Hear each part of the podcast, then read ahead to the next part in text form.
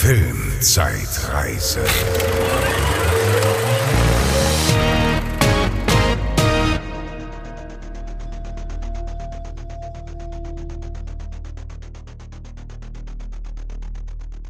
Hallo und herzlich willkommen zur Filmzeitreise. Ich bin der Franz. Ich bin die Bezi. Und wie jeden Monat besprechen wir Filmstarts von vor 20 Jahren. Ganz wichtig, Filmstarts in Deutschland von vor 20 Jahren. Und äh, wir stellen uns immer mal die Frage, wie gut sind die Filme gealtert? Gibt es vielleicht versteckte kleine Schätze, die wir noch nicht gefunden haben und jetzt zum ersten Mal gesehen haben? Und ähm, ja, diesen Monat sind wir im Oktober 2001. Genau. Und das Besondere ist vielleicht auch, dass wir, dass hier nicht vorausgesetzt wird, unbedingt, dass man die Filme gesehen haben muss. Also, ne, vielleicht hilft es bei dem einen oder anderen, aber ähm, das ist nicht die Voraussetzung, dass man irgendwie ein Fan von dem oder diesem oder jedem Film sein muss oder äh, die Filme sogar gesehen haben muss. Und vielleicht ähm, stößt man ja nochmal auf überraschende Dinge, unbekannterweise und infolgedessen guckt man sich den Film vielleicht nochmal an. Da waren genau. schon mal ein paar Sachen bei. Wir besprechen äh, jeder ein paar Filme so in äh, Kurzreviews, die wir äh, uns einzeln vorgenommen haben. Und dann hat jeder von uns noch einen Film des Monats mitgebracht, den wir beide auch nochmal geschaut haben und wo wir beide was zu sagen können. Und ähm, ohne weitere Umschweife, achso, eine Sache können wir noch sagen. Wir haben einen Gast diese Woche, äh, diesen yeah. Monat, diesen Monat. Zum ersten Mal äh, einen Gastbeitrag, den lieben Nico von Joker Reviews. Könnt ihr gerne auf Instagram auch mal folgen äh, instagram.com slash joker.reviews. Schaut da auf jeden Fall mal rein, da wird es gleich einen Gastbeitrag geben. Dazu später aber mehr. Ich würde sagen, wir fangen einfach mal mit dem ersten Film an. Und ich würde einfach sagen, du fängst mal mit dem ersten Film an. Ich fange an äh, mit was ganz ähm, harmlosem und was auch ganz nettem, nämlich America's Sweethearts. Ähm, der Film ist eine Stunde 42 lang, hat 5,7 von 10 nur bei der IMDb. Oh, das ist ja vernichtend eigentlich. Ist, äh, eigentlich schon, ist aber gespickt mit Superstars und ist äh, alles in allem, also ich würde sagen, eine doch unterhaltsame Rom-Com, eine Romantic Comedy, die Hollywood seine Produzenten und Stars und Regisseure und überhaupt das ganze Hollywood-Ding so ein bisschen aufs Korn nimmt. Ähm, das Besondere daran ist, diese Geschichte ist, also das Drehbuch ist von Billy Crystal. Der ähm, spielt auch selber mit. Und ähm, der ist ja einigen bekannt, super bekannt äh, seit ähm, When Harry Met Sally mit Mac genau, Ryan. Da gibt es ja. ganz viele, ganz äh, legendäre Szenen. Ähm, und er ist ähm, auch ein, ein Comedian, glaube ich, im weitesten Sinne. Der ja. hat auch die Oscars schon moderiert ganz und so weiter. Ganz oft hat er das gemacht, ja. Ich glaube, so Ende der 90er, Anfang der 2000er hat er, glaube ich, ganz viele Oscar-Verleihungen moderiert. Genau. Mittlerweile gibt es ja gar keinen Moderator mehr. Ne? Nee, nicht so richtig. Und ähm, aus reine Nervensache mit Robert De Niro auch. Mega. Genau. Und der ist alles in allem wirklich super witzig und der hat das Drehbuch geschrieben und äh, das merkt man auch, dass er da so ein gewisses Insiderwissen äh, teilt mit den Zuschauern. Ne? Also der kennt, wenn der, wenn jemand Hollywood-Produzenten kennt und äh, Regisseure und Stars, dann so jemand. Ähm, hier steht allerdings so ein bisschen die Romanze im Vordergrund. Äh, wer noch dabei ist, ist Julia Roberts, John Cusack, Catherine Zeta-Jones, Billy Crystal selber, Hank Azaria, Stanley Tucci, Christopher Walken, Alan Arkin und Seth Green. Ja, also das, das auf jeden Fall ganz große Namen äh, von der ähm, 2000er-Wende, von Anfang der 2000er auf jeden Fall. Ähm, ja, und John Cusack liebe ich natürlich, ne? Also der, ja. Den, den finde ich immer, der ist einfach ein wirklich cooler Typ. Ja, und wird im Deutschen äh, synchronisiert von der Stimme von Bob Andrews. Das ja, genau. Ich immer.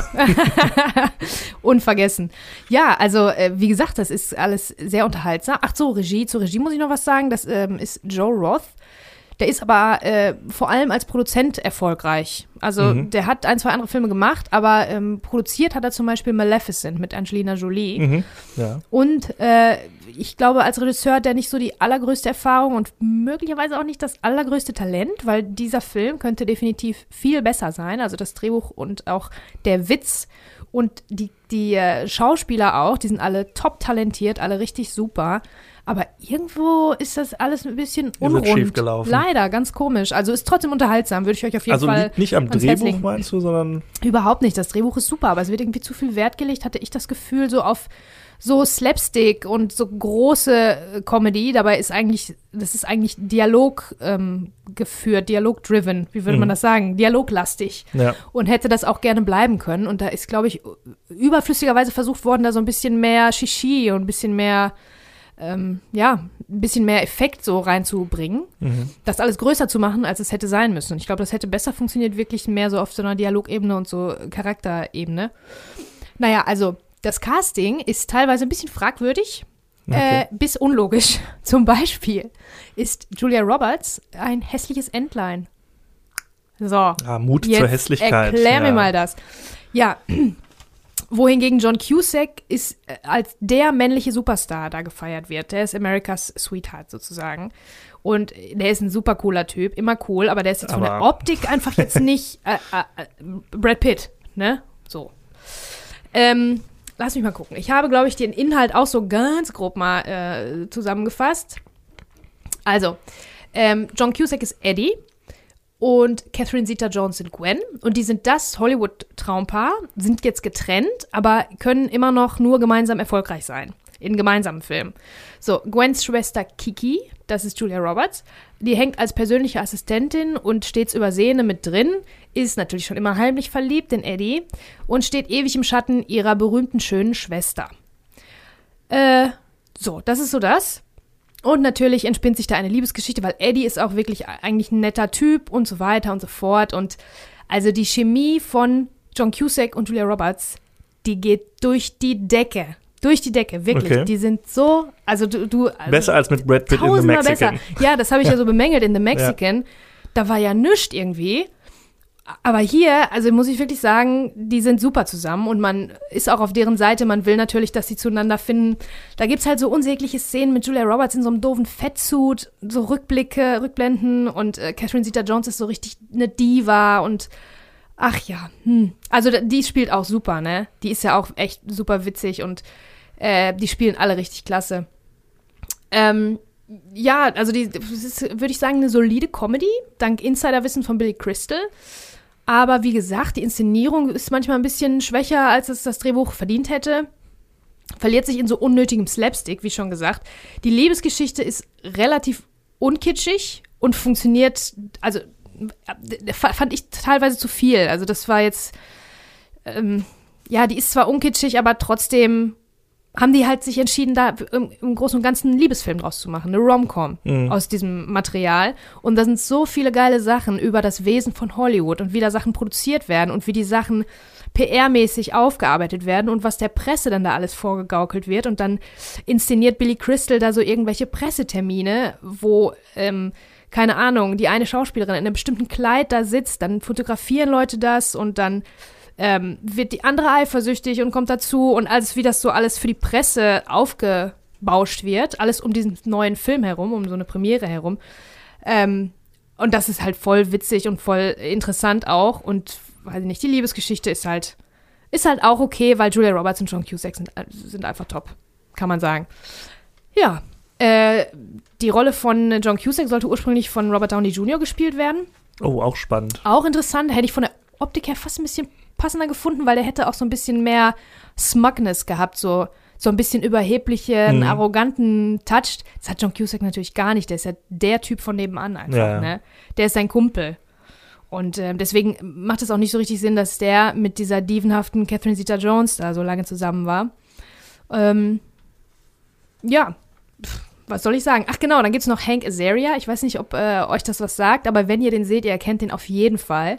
Der ist auch ganz viel äh, als Nebendarsteller gefeiert worden.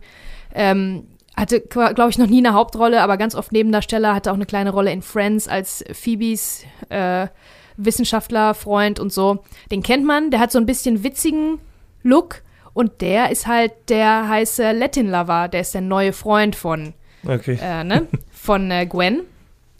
Und äh, das, das, das macht irgendwie überhaupt keinen Sinn. Der lispelt dann und hat Sprachfehler. Also die haben den halt äh, in diese Rolle gecastet, wirklich aus purer, purer Comedy. Aber Sinn macht das alles nicht, dass der der Typ ist. Dieser geile, heiße äh, Latin-Lover irgendwie. Naja, das äh, macht nicht so viel Sinn. Na gut, aber das Ganze ist wirklich überraschend unterhaltsam. Ich habe jetzt gedacht, ich gucke mir nur so eine, so eine kitschige äh, Romantic Comedy an. War aber nicht so. Also das hat mich wirklich äh, super unterhalten, wenn man mal nicht weiß und irgendwie was Fluffiges braucht und so.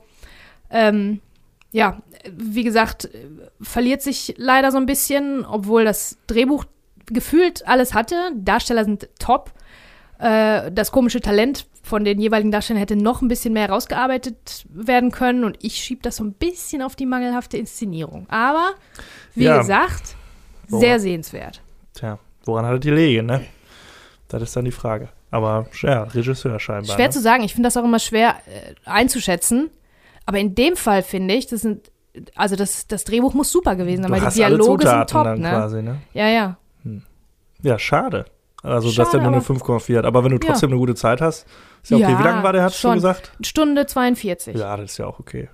Ja. America's Sweethearts oder American Sweethearts? America's, America's Sweethearts. Sweethearts. Ja, habe ich auch noch nie von gehört, ehrlich gesagt. Nee? Nee, null. Vielleicht ist, ah, das ist auch so ein Film, den man vielleicht damals gesehen hat und sich nicht mehr so ganz richtig erinnern kann, weil der einfach dafür nicht äh, bedeutungsvoll genug ist. Aber ähm, ich meine, ich hatte den sogar auch damals gesehen, aber jetzt habe ich nochmal einen ganz anderen Blick und ein ganz anderes an Interesse an Hollywood an sich, ne? Und diese ganzen Machenschaften da und die ganzen Produzenten und wie die sich da äh, gegenseitig die Stars abkaufen und so weiter.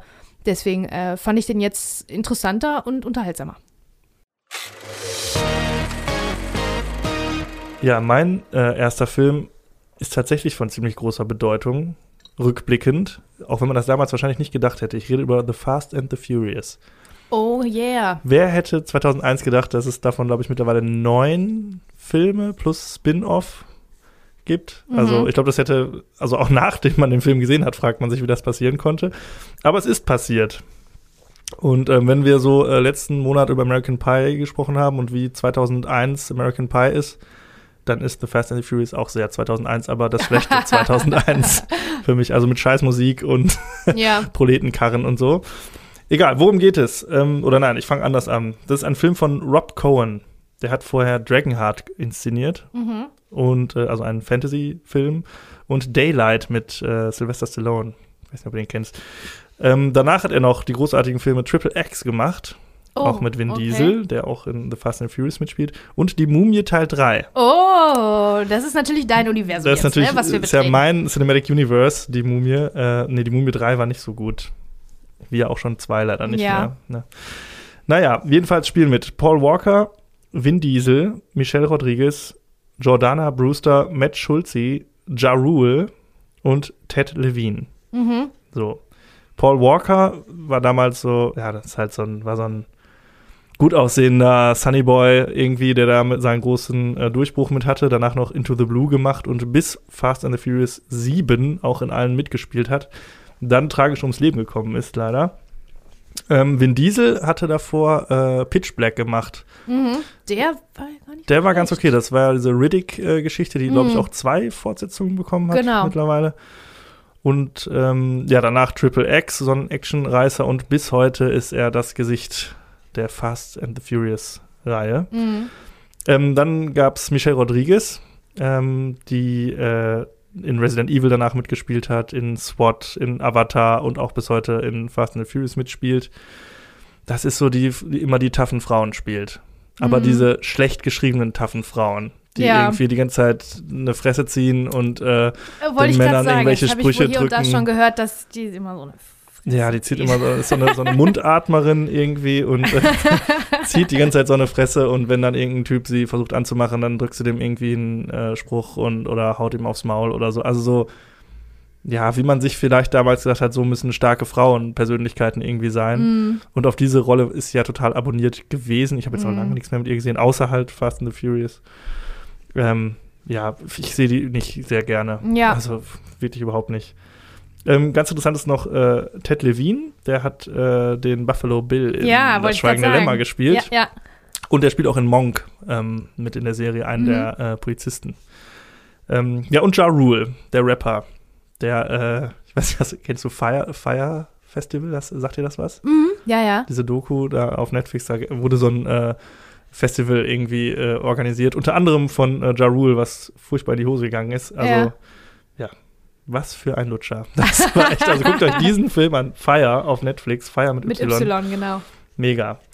Ja, ähm, worum geht es jetzt? Es ist äh, mir jetzt beim Schauen aufgefallen, dass es im Prinzip ein Remake von Point Break ist. Gefährliche Brandung. Mit, Keanu Reeves mit und Keanu Patrick Reeves und Swayze. Patrick Swayze. Denn es geht darum, dass ein Undercover-Polizist, in unserem Fall gespielt von Paul Walker, sich in eine Gang einschleicht, die nicht wie in Point Break coole Surfer und Extremsport-Freaks sind, sondern die illegale Autorennen machen. Okay. Aber wenn sie nicht gerade illegale Autorennen machen, dann rauben sie irgendwelche äh, Trucks aus Okay. äh, bei voller Fahrt, um DVD-Player zu klauen. das ist Okay. schon so geil. Wow. Ähm, nee, nicht DVD, ich glaube Fernseher mit integrierten DVD-Playern. Mhm. Also, ne? und jetzt kommt ihr.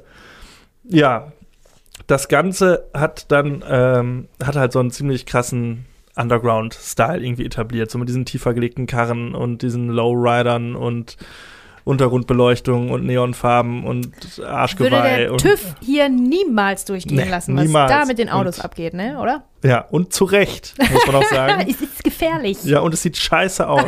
Also es ist wirklich, also das stempelt einen ja so schnell ab als Volltrottel, das ist unglaublich. Ja, Moment, ich weiß nicht, ich weiß nicht, ob, man das, ob wir das nee, ich so habe da eine ganz dürfen, klare ne? Meinung Weil, zu. ja, Das ist aber richtig Panne. manche Leute mögen das, ne? Also so viele Leute, Aber die Leute hören stehen nicht unseren auf Autos. Podcast.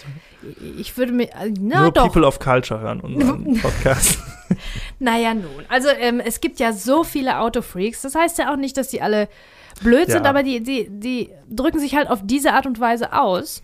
Muss man auch Verständnis für haben. Aber ja, ich, ich weiß auch, wenn ich jemanden aus so einem äh, super krass getunten Auto aussteigen sehe, dann gehe ich, dann muss ich leider davon ausgehen, dass wir uns nicht so viel zu sagen haben werden. Ja. Wahrscheinlich. Ja, Ne?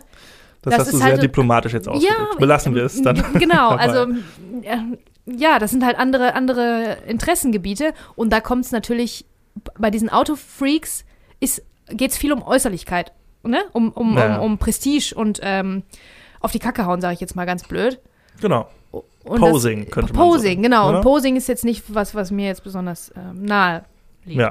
Sage ich jetzt mal so. In dem Film geht es allerdings ausschließlich um Posing. Also Mhm. wir haben ja auch nur super heiße Schnecken, die sich auf Motorhauben räkeln und Mini-Röcke tragen. Und Warum machen die das? Gibt es dafür so. eine, äh, inhaltlich eine Begründung, warum die jetzt unbedingt ja, die haben bestimmt alle eine ganz Hintern, krasse. ist der Hintern kalt und die müssen sich das auf, den Popo aufwärmen an der, an Die haben der bestimmt- Motorhaube. Die haben alle eine Backstory gekriegt, diese ganzen Darstellerinnen. Warum sie jetzt, wie, was hat sie dahin gebracht? Ja. Wel- Welche Entscheidungen in ihrem Leben? Naja, ähm, jedenfalls ist das Ganze so ein ähm, Actionfilm ähm, mit rasanten Verfolgungsjagden und ähm, Autostunts, die auch äh, zum Teil handgemacht sind, also äh, und auch ganz gut aussehen, Mhm. also noch. Also es gibt da gerade zum Ende hin so einen großen Autoüberschlag, der sieht richtig geil aus. Und auch die Geschichten, ähm, wenn eben auf so einem Freeway diese Laster überfallen, das ist schon ganz cool gemacht. Ist jetzt nicht so, dass einem das mega in Erinnerung bleibt irgendwie. Also jetzt nicht Mad Max, aber es ist schon ganz okay gemacht. Ne? Der Film hatte ein Budget von 38 Millionen und hat 207 Millionen eingespielt, also ein Wow. großer Erfolg Mhm. und ähm, hat so ein bisschen dann auch so ein, ja, wir haben gerade schon gesprochen, so einen Stil geprägt. Ne? Danach kamen dann äh, diese Need for Speed Underground Spiele raus, die das so ein bisschen aufgegriffen haben. Die, und ähm, Pimp My Ride kam zwar erst, glaube ich, ein paar Jahre Ach, stimmt, später, aber das das, gab's auch geht ja noch, auch ja. so in diese Richtung, wo das mehr so, da ging es ja auch weniger um Autotuning, als mehr um dieses Customizing, also dass die irgendwie cooler aussehen oder irgendwie irgendwelche Gadgets haben, aber im Endeffekt nicht Dass sehr sie was viel. sehr, sehr Besonderes, sehr was Genau, Persönliches die sind jetzt nicht einbauen. performanter als andere Autos, aber haben irgendwie, ja, haben irgendwie fette Wir haben einen Anlage Kronleuchter drin, und- so einen kleinen genau, Mini-Kronleuchter, das fand ich genau, zum Beispiel oder was auch geil. immer. ne? Und das hat das so ein bisschen losgetreten mit so diese ganze Hip-Hop-Szene und so, das wird da alles so ein bisschen aufgegriffen. Ja, ich habe leider äh, keinerlei interessante Trivia zu diesem Film gefunden. Also das ist wirklich irgendwie, äh, ja, keine Ahnung. Das Problem von dem Film ist meiner Meinung nach, dass er sich viel zu ernst nimmt. Also da ist nicht Ja. ein einziger Gag drin. Die nehmen sich und ihre komische Kultur da so ernst und also da, da lacht auch, glaube ich, keiner irgendwie. Ja, Das- also Selbstironie, es wird da nicht so Ja. besonders groß geschrieben. Das ist auch wieder was, was natürlich, warum Leute wie du und ich denken, da, also das ist nicht, gar nicht meine Ja, Welt. das ist ein bisschen schade. Ich Ja. muss dazu sagen, ich habe jeden Fast and the Furious Film gesehen. Ehrlich, wieso das denn? Ich habe jeden Fast and Furious Film allerdings nur einmal gesehen, außer den habe ich jetzt das zweite Mal gesehen. okay. Irgendwann war ich mal, ich weiß gar nicht warum. Ich glaube, es war es während Corona. Ich glaube nicht. Ich glaube, es war davor sogar. Da haben die mich irgendwie angelacht bei Amazon und da habe ich gesagt, ich gucke mir die jetzt alle an und habe mir die alle hintereinander Krass. angeguckt. Okay, krass. Das gleiche habe ich mit Transformers übrigens gemacht.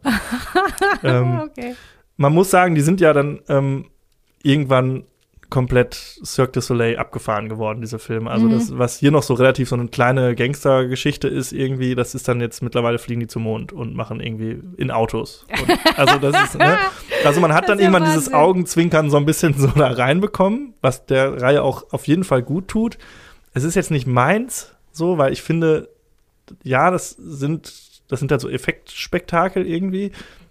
Und dieses Autothema ist eher immer nur noch so ein Augenzwinkern so dabei.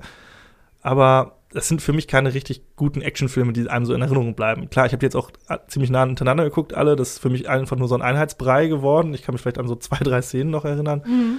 Aber generell ist das jetzt nicht so die mega geile Action, so weil da auch super viel CGI ist, irgendwie, was einen dann auch nicht mehr vom Hocker haut. Ne? Ja. Das ist halt leider so. Ähm, aber an sich ist es ja schon ähm, faszinierend, wie erfolgreich diese ganze Reihe geworden ist, aber auch erst so ein paar Jahre später. Ne? Es kamen ja dann irgendwie zwei Sequels, die so mäßig erfolgreich waren und auf einmal ging das dann, dann kam die alte Besetzung wieder und es ging total durch die Decke. Also Mhm. ziemlich krass. Ähm, wir haben Vin Diesel, über den würde ich gerne noch sprechen. Der äh, finde ich, also das ist jetzt nicht, der steht jetzt nicht im Ruf, der großartigste Schauspieler zu sein. So, der ist sicherlich nicht schlecht, so ist ja auch Voice Actor, das macht er ja auch sehr gut.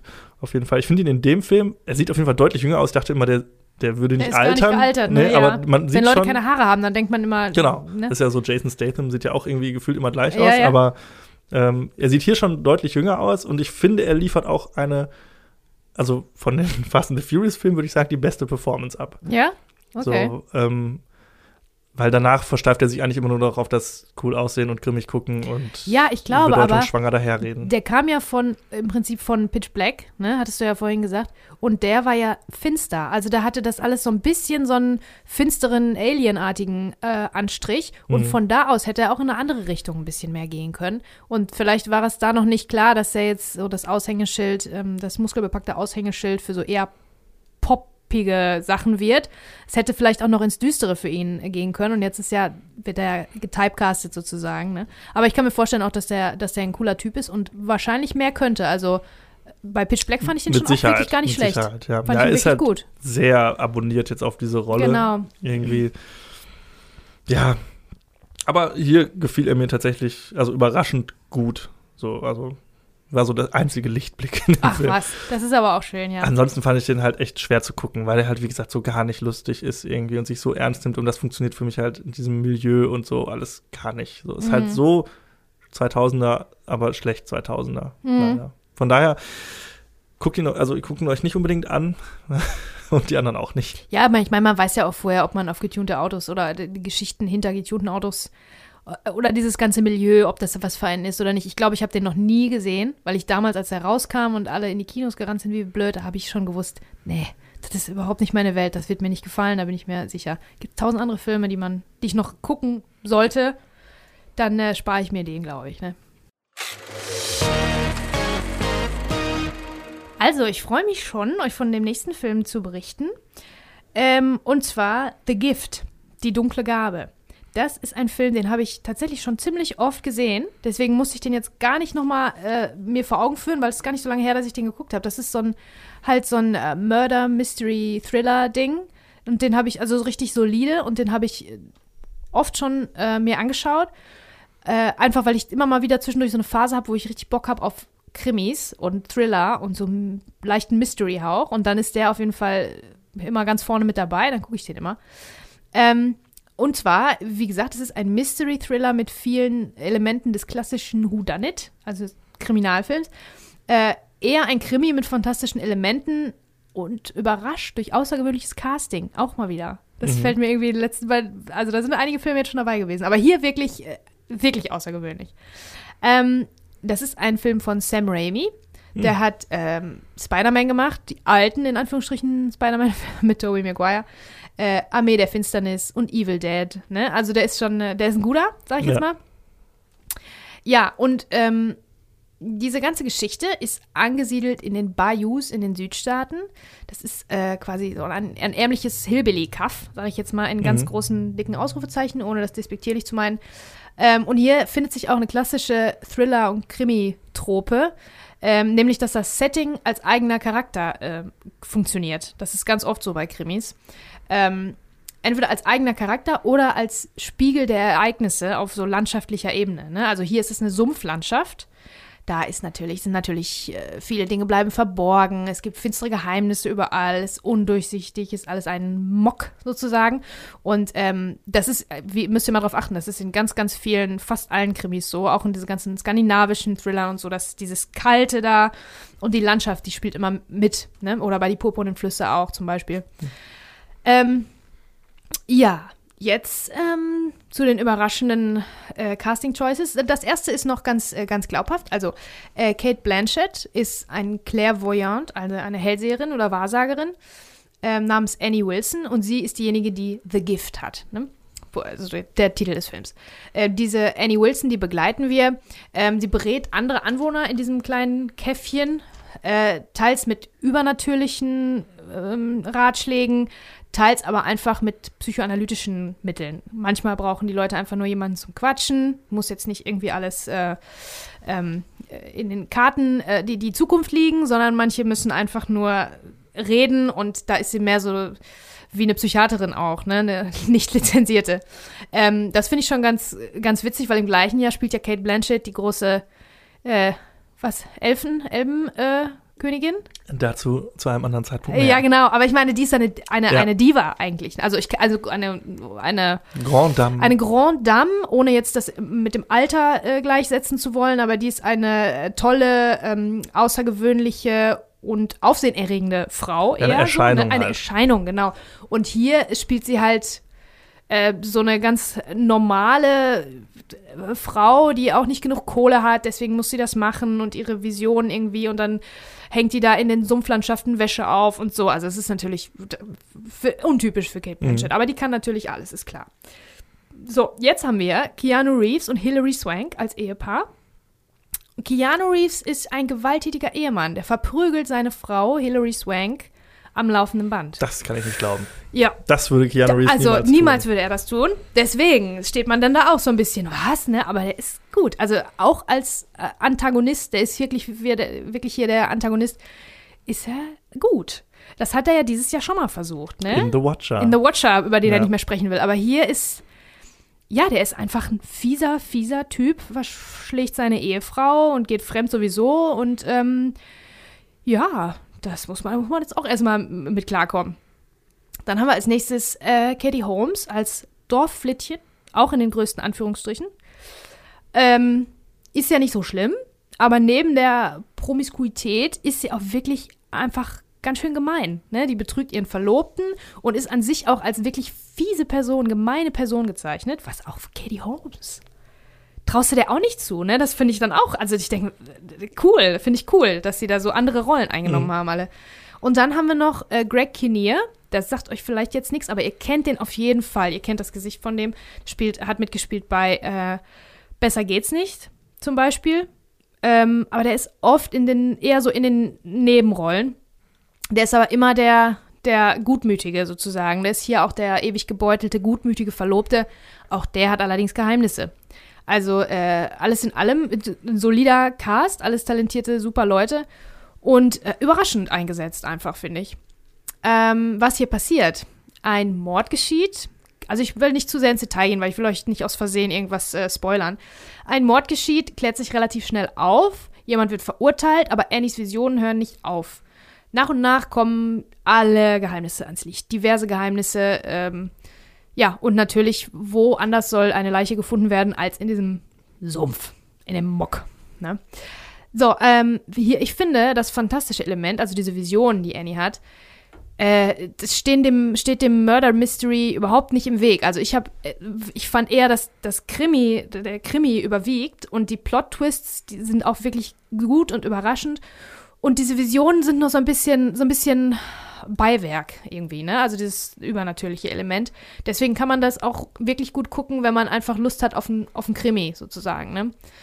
Ähm, angeblich, also Billy Bob Thornton hat das Drehbuch geschrieben. Das ist auch nochmal bemerkenswert. Oh, interessant. Ja. Wusste ich gar nicht, dass er Drehbücher schreibt. Ich, hat, hat, ich weiß auch nicht, ob er schon viele geschrieben hat, aber dieses hier beruht auf den vermeintlichen echten übernatürlichen Fähigkeiten von Billy Bob Thorntons Mutter.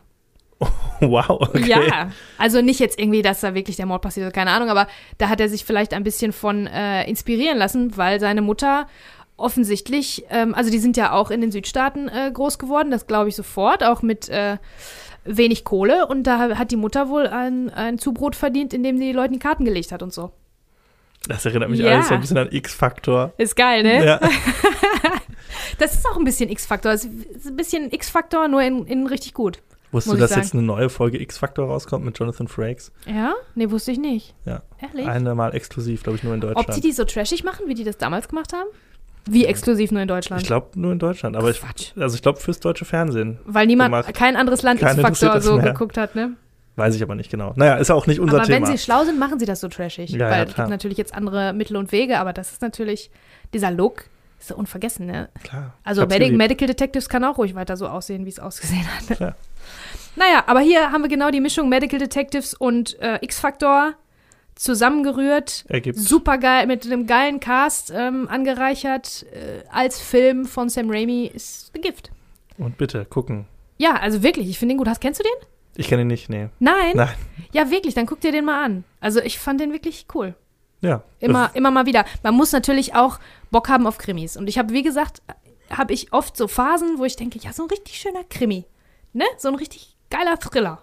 Mhm. Habe ich jetzt Bock.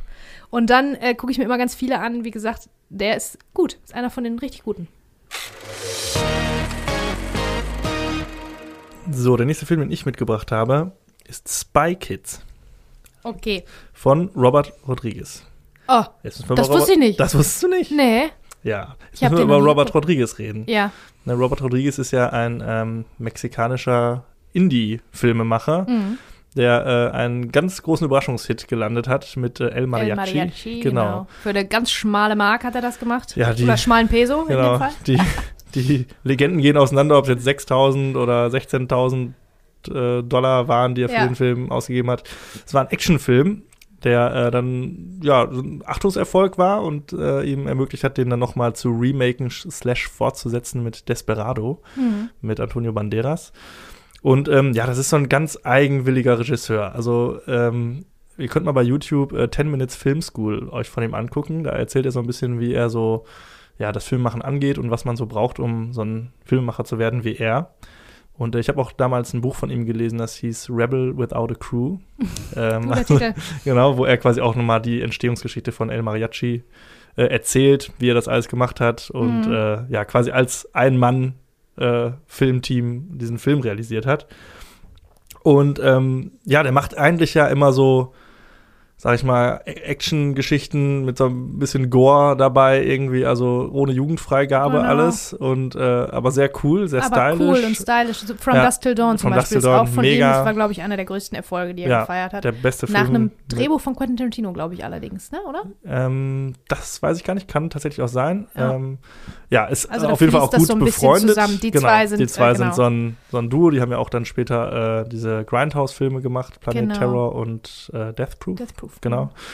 Und ähm, ja, sind so ein bisschen gute Freunde, sag ich mal, die auch beide einen sehr eigenwilligen Stil pflegen.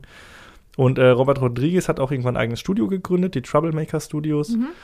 Und ähm, hat dann halt, ja, da muss man halt irgendwie Geld herkommen für so ein Studio. Und was ist immer besonders gut, um Geld zu verdienen? Kinderfilme. Ja. Ist in Deutschland genauso. Stimmt. weil, äh, ja, ist ganz einfach Rechnung. Meistens werden immer zwei Karten gekauft für Kinderfilme, Mindestens, weil die Kinder mit ihren Eltern Fünf gehen. oder sechs oder Genau. sieben, ne? Ganz einfache Rechnung.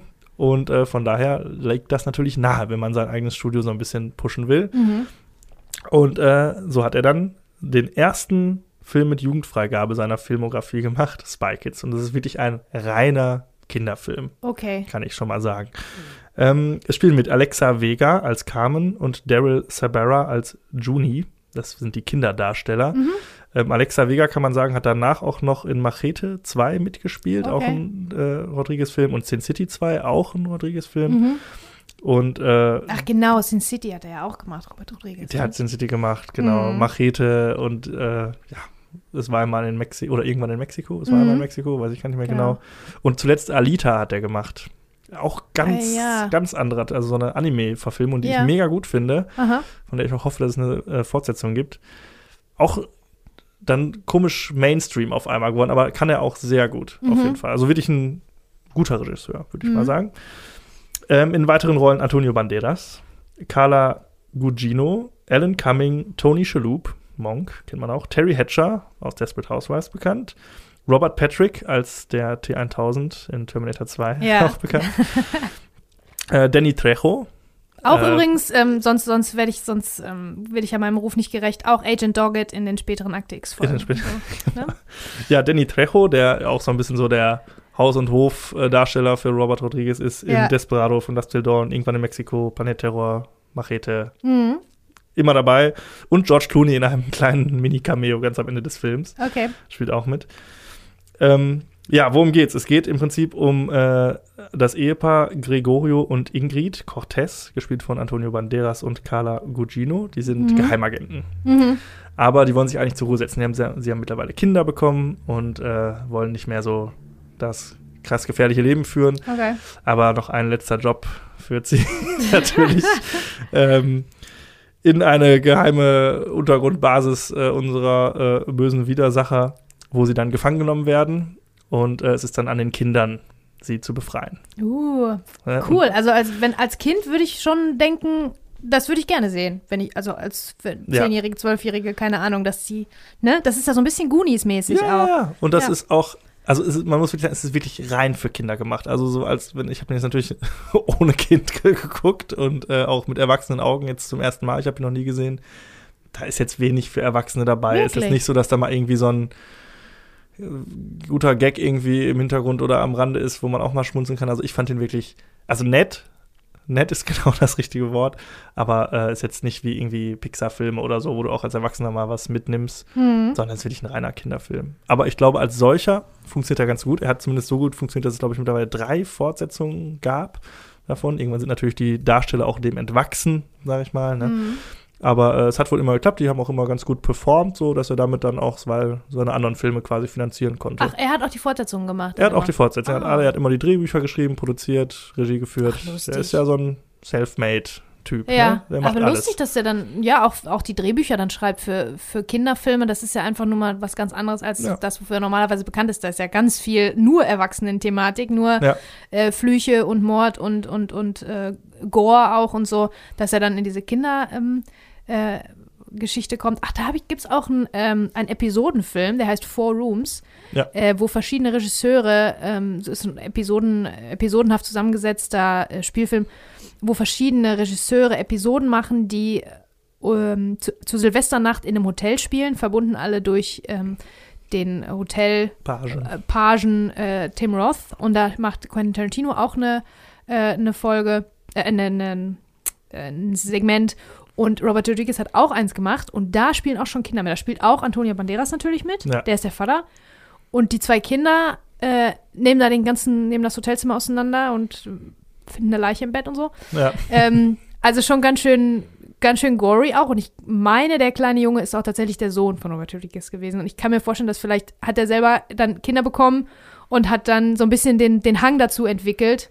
ne? Also aus Kinderaugen auch zu Ja. sehen, weil ich stelle mir das, stell mir das sonst schwer vor, ne? Aus, aus dem ähm, Milieu, wo der sonst kommt, dann alles mit Kinderaugen zu sehen und Kinderthematik und äh, eigentlich so wholesome und äh, sauber, so- sozusagen saubere Filme zu machen, ohne schmutzigen Humor oder. Ja, aber es zeigt auf jeden Fall, was für ein facettenreicher Regisseur er dann doch Voll, ist, ne? auch ja, wenn man ja. das gar nicht so glauben würde.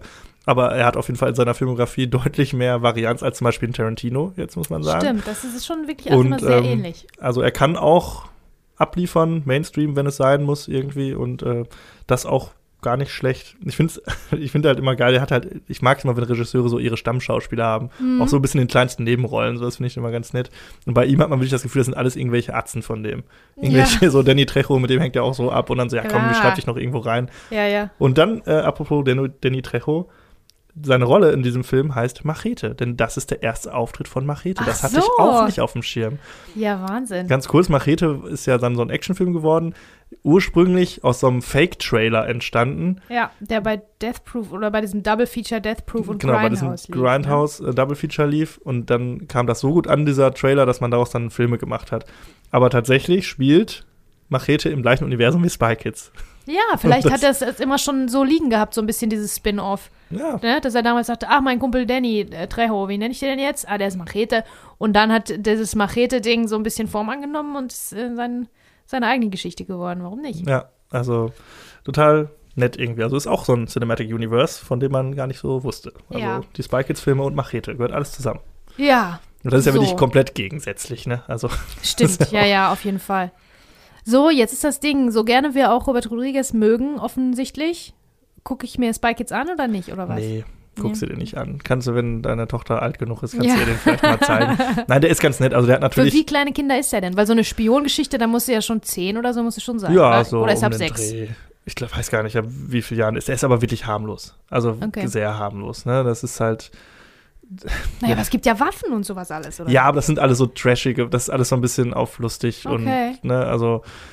Mhm. Und dann, wenn die Bösewichte, die werden dann auch nicht irgendwie äh, am Ende gekillt oder so, sondern werden dann die Haare mal abgefackelt und haben die ganz lustige Figu Frisuren Ach und so. Das so, ist also alles so, okay. so super Das harmlos. ist Glenn irgendwie. Close in einer, Ja, in einer ja, Kuchenfabrik im Topf. Genau. Und das funktioniert auch voll. Also, der hat einen ziemlichen Trash-Charme, der Film, weil das ist natürlich auch wieder so eine Eigenproduktion. Die hatten nicht viel Kohle, die Effekte sehen richtig kacke aus. Mhm. Aber so einem Film verzeiht man das dann irgendwie, ne? Weil man Mhm. sich denkt, ja komm, ach, ist doch für Kinder und. Nee, das funktioniert irgendwie. Also ich, hierzulande ist das, glaube ich, jetzt auch nicht irgendwie so ein Kult-Kinderfilm geworden. Aber ich meine, er hat drei Fortsetzungen bekommen, also wird es irgendwie funktioniert haben. Und für das, was er ist, vollkommen okay. Aber für unser Eins nicht zu gucken. Also nicht empf- empfehlenswert. Okay. Jetzt kommen wir zu einer Premiere in unserem Podcast, denn wir haben zum ersten Mal einen Gastbeitrag vom lieben Nico von Joker Reviews. Und er erzählt uns was über Kiss of the Dragon, einen Jet Li-Film. Und äh, das hören wir uns einfach direkt mal an. Einen wunderschönen guten Tag an die Zuhörer von filmzeitreise.de. Mein Name ist Nico, ich bin Betreiber der Instagram-Seite Joker Reviews, auf der ihr Kritiken zu Filmen, Serien, Animes und Videospielen bekommt. Eigentlich auch zu Comics und zu Büchern, aber das bleibt momentan ein bisschen auf der Strecke, das springt ein bisschen in den Rahmen. Aber das wird auch wieder kommen und es gibt dort täglich ein Quiz zum Mitmachen, äh, einfach just for fun. Wer Lust hat, kann gerne auf diese Seite äh, vorbeischauen und ich wurde gefragt von Bezi und von Franz, äh, ob ich nicht einen Beitrag machen möchte über Filme, die vor 20 Jahren äh, im Kino gelaufen sind. Und das ist mein erster Beitrag für einen Podcast, mein erster Gastbeitrag. Ich bedanke mich sehr herzlich bei den beiden, dass ich äh, da mitmachen darf. Und ich habe äh, mich auch für einen Film entschieden. Denn wir schreiben das Jahr äh, 2001. Es ist der 25. Oktober und ein Film namens Kiss of the Dragon äh, erblickt das Licht der Welt in unsere deutschen Kinos. Ein Actionfilm unter der Produktion von Luc Besson entstanden, unter der Regie von Chris Nahan. In der Hauptrolle ist Jet Li zu sehen und auch die wunderbare Bridget Fonda, die ja leider kurz danach ihre Karriere beendet hat. Die hat noch in kleineren Projekten danach mitgemacht, aber dazu erzähle ich gleich noch was. Und warum ich mich für diesen Film entschieden habe, ist äh, ganz einfach. Es ist der wohl beste Film, den Jet Li außerhalb von Asien gemacht hat. Wenn man jetzt mal Expendables 2 nicht mitrechnet, weil das ja kein klassischer Jet Li-Film ist.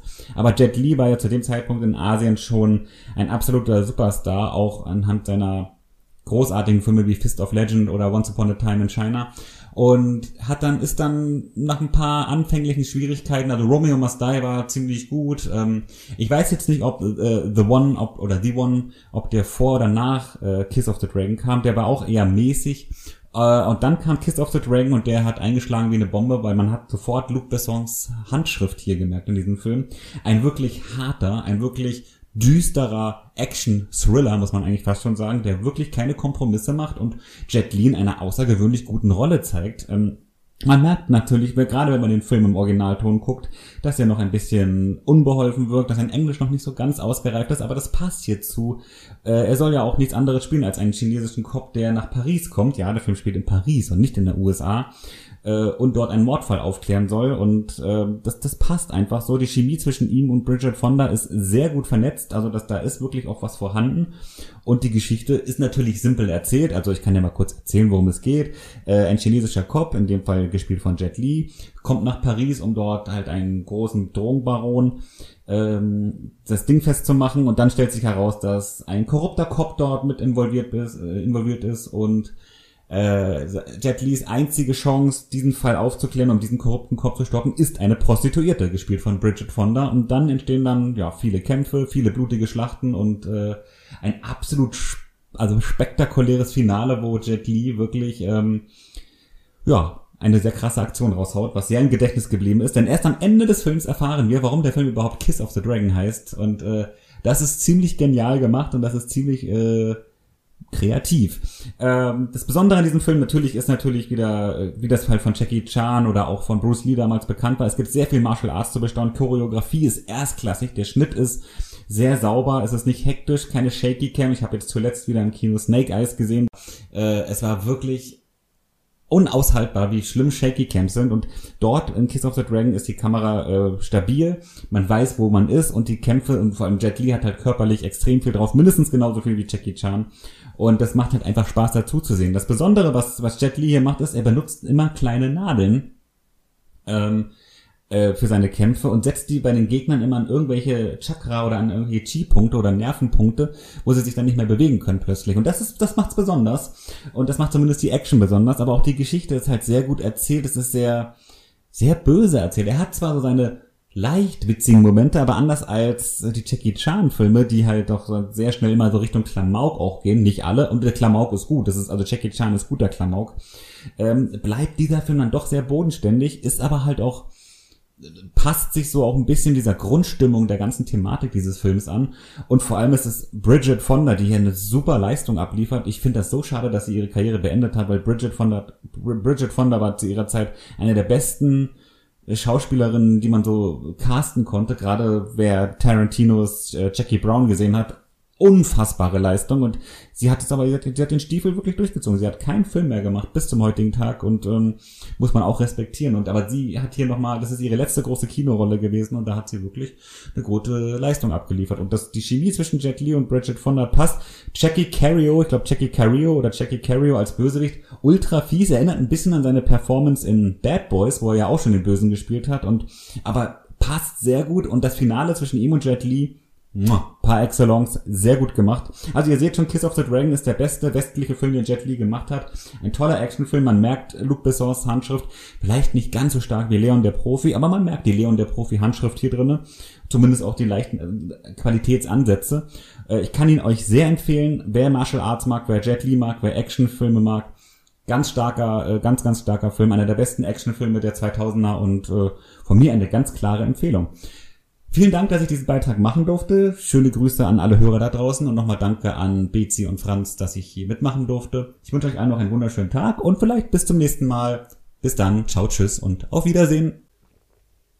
Ja, vielen Dank, lieber Nico. Das ist aber wirklich sehr, sehr nett. Das freut uns sehr, dich als Gast hier zu haben. Und äh, ja, nicht zu danken. Wir danken dir. Ja, genau. Checkt auf jeden Fall mal seine Instagram-Seite aus. Das würde uns sehr freuen. Und äh, ja, reden wir auch noch mal kurz über den Film. Hast ja. du den mal gesehen? Äh, ja, also das letzte, was äh, der liebe Nico sagte, war ja, wenn man Martial Arts mag und so weiter. Da glaube ich, ähm, muss ich sagen, ich bin nicht so der Martial Arts Fan. Habe ich ja schon in Folge 1 äh, musste ich da mich ja schon offenbaren bei, ähm, als Tiger wir Tiger and Dragon äh, ja. besprochen haben. Ähm, nee, ich habe den nicht gesehen. Hast du den gesehen? Ich habe den mal gesehen, ja. Ich ähm, das ist aber auch schon super lange her und für mich ist der auch so ein bisschen verschwommen mit Romeo Must Die. Das war, glaube ich, mit DMX, glaube ich, zusammen ein Film, den er gemacht hat. Ähm, und äh, aber durch die Erzählung von Nico ist es mir dann auch wieder eingefallen, äh, diese ganze Geschichte mit den Nadeln und so, das, mhm. was dann am Ende auch noch mal äh, eine große Rolle spielt. Das ist pfiffig. Das, das ist schon das irgendwie ist eine coole Idee, ne? Pfiffig und, mal drauf kommen. Ähm, das äh, ja, findet sich auch dann äh, im Namen des Films wieder. Äh, das wollen wir jetzt nicht verraten oder will ich jetzt nicht verraten. Aber ich erinnere mich auch, dass der äh, auch mit Bridget Fonda, das ist, dann kam dann alles so wieder, die ganzen Bilder. Mhm. Und ich würde mich auch der Meinung anschließen, dass das wohl der beste Jet Li-Film ist, den ich gesehen habe, weil ich habe von seinen, äh, also, also, von seinen äh, Filmen aus China nichts gesehen, ja. tatsächlich. Ja. Ähm, zumindest nicht bewusst. Also wenn, dann ist das super lange her. Ähm, ich hatte The One auch gesehen. Ähm, der hatte eine ganz nette Prämisse, die war, war dann aber auch irgendwie vergessenswert. Und äh, ja, von daher würde ich schon sagen, also eigentlich sehe ich Jet Li auch ganz gerne. Er spielt übrigens auch in die Mumie 3 mit. Ach so, gut zu wissen. ähm, aber da kam dann am Ende auch nicht mehr so viel.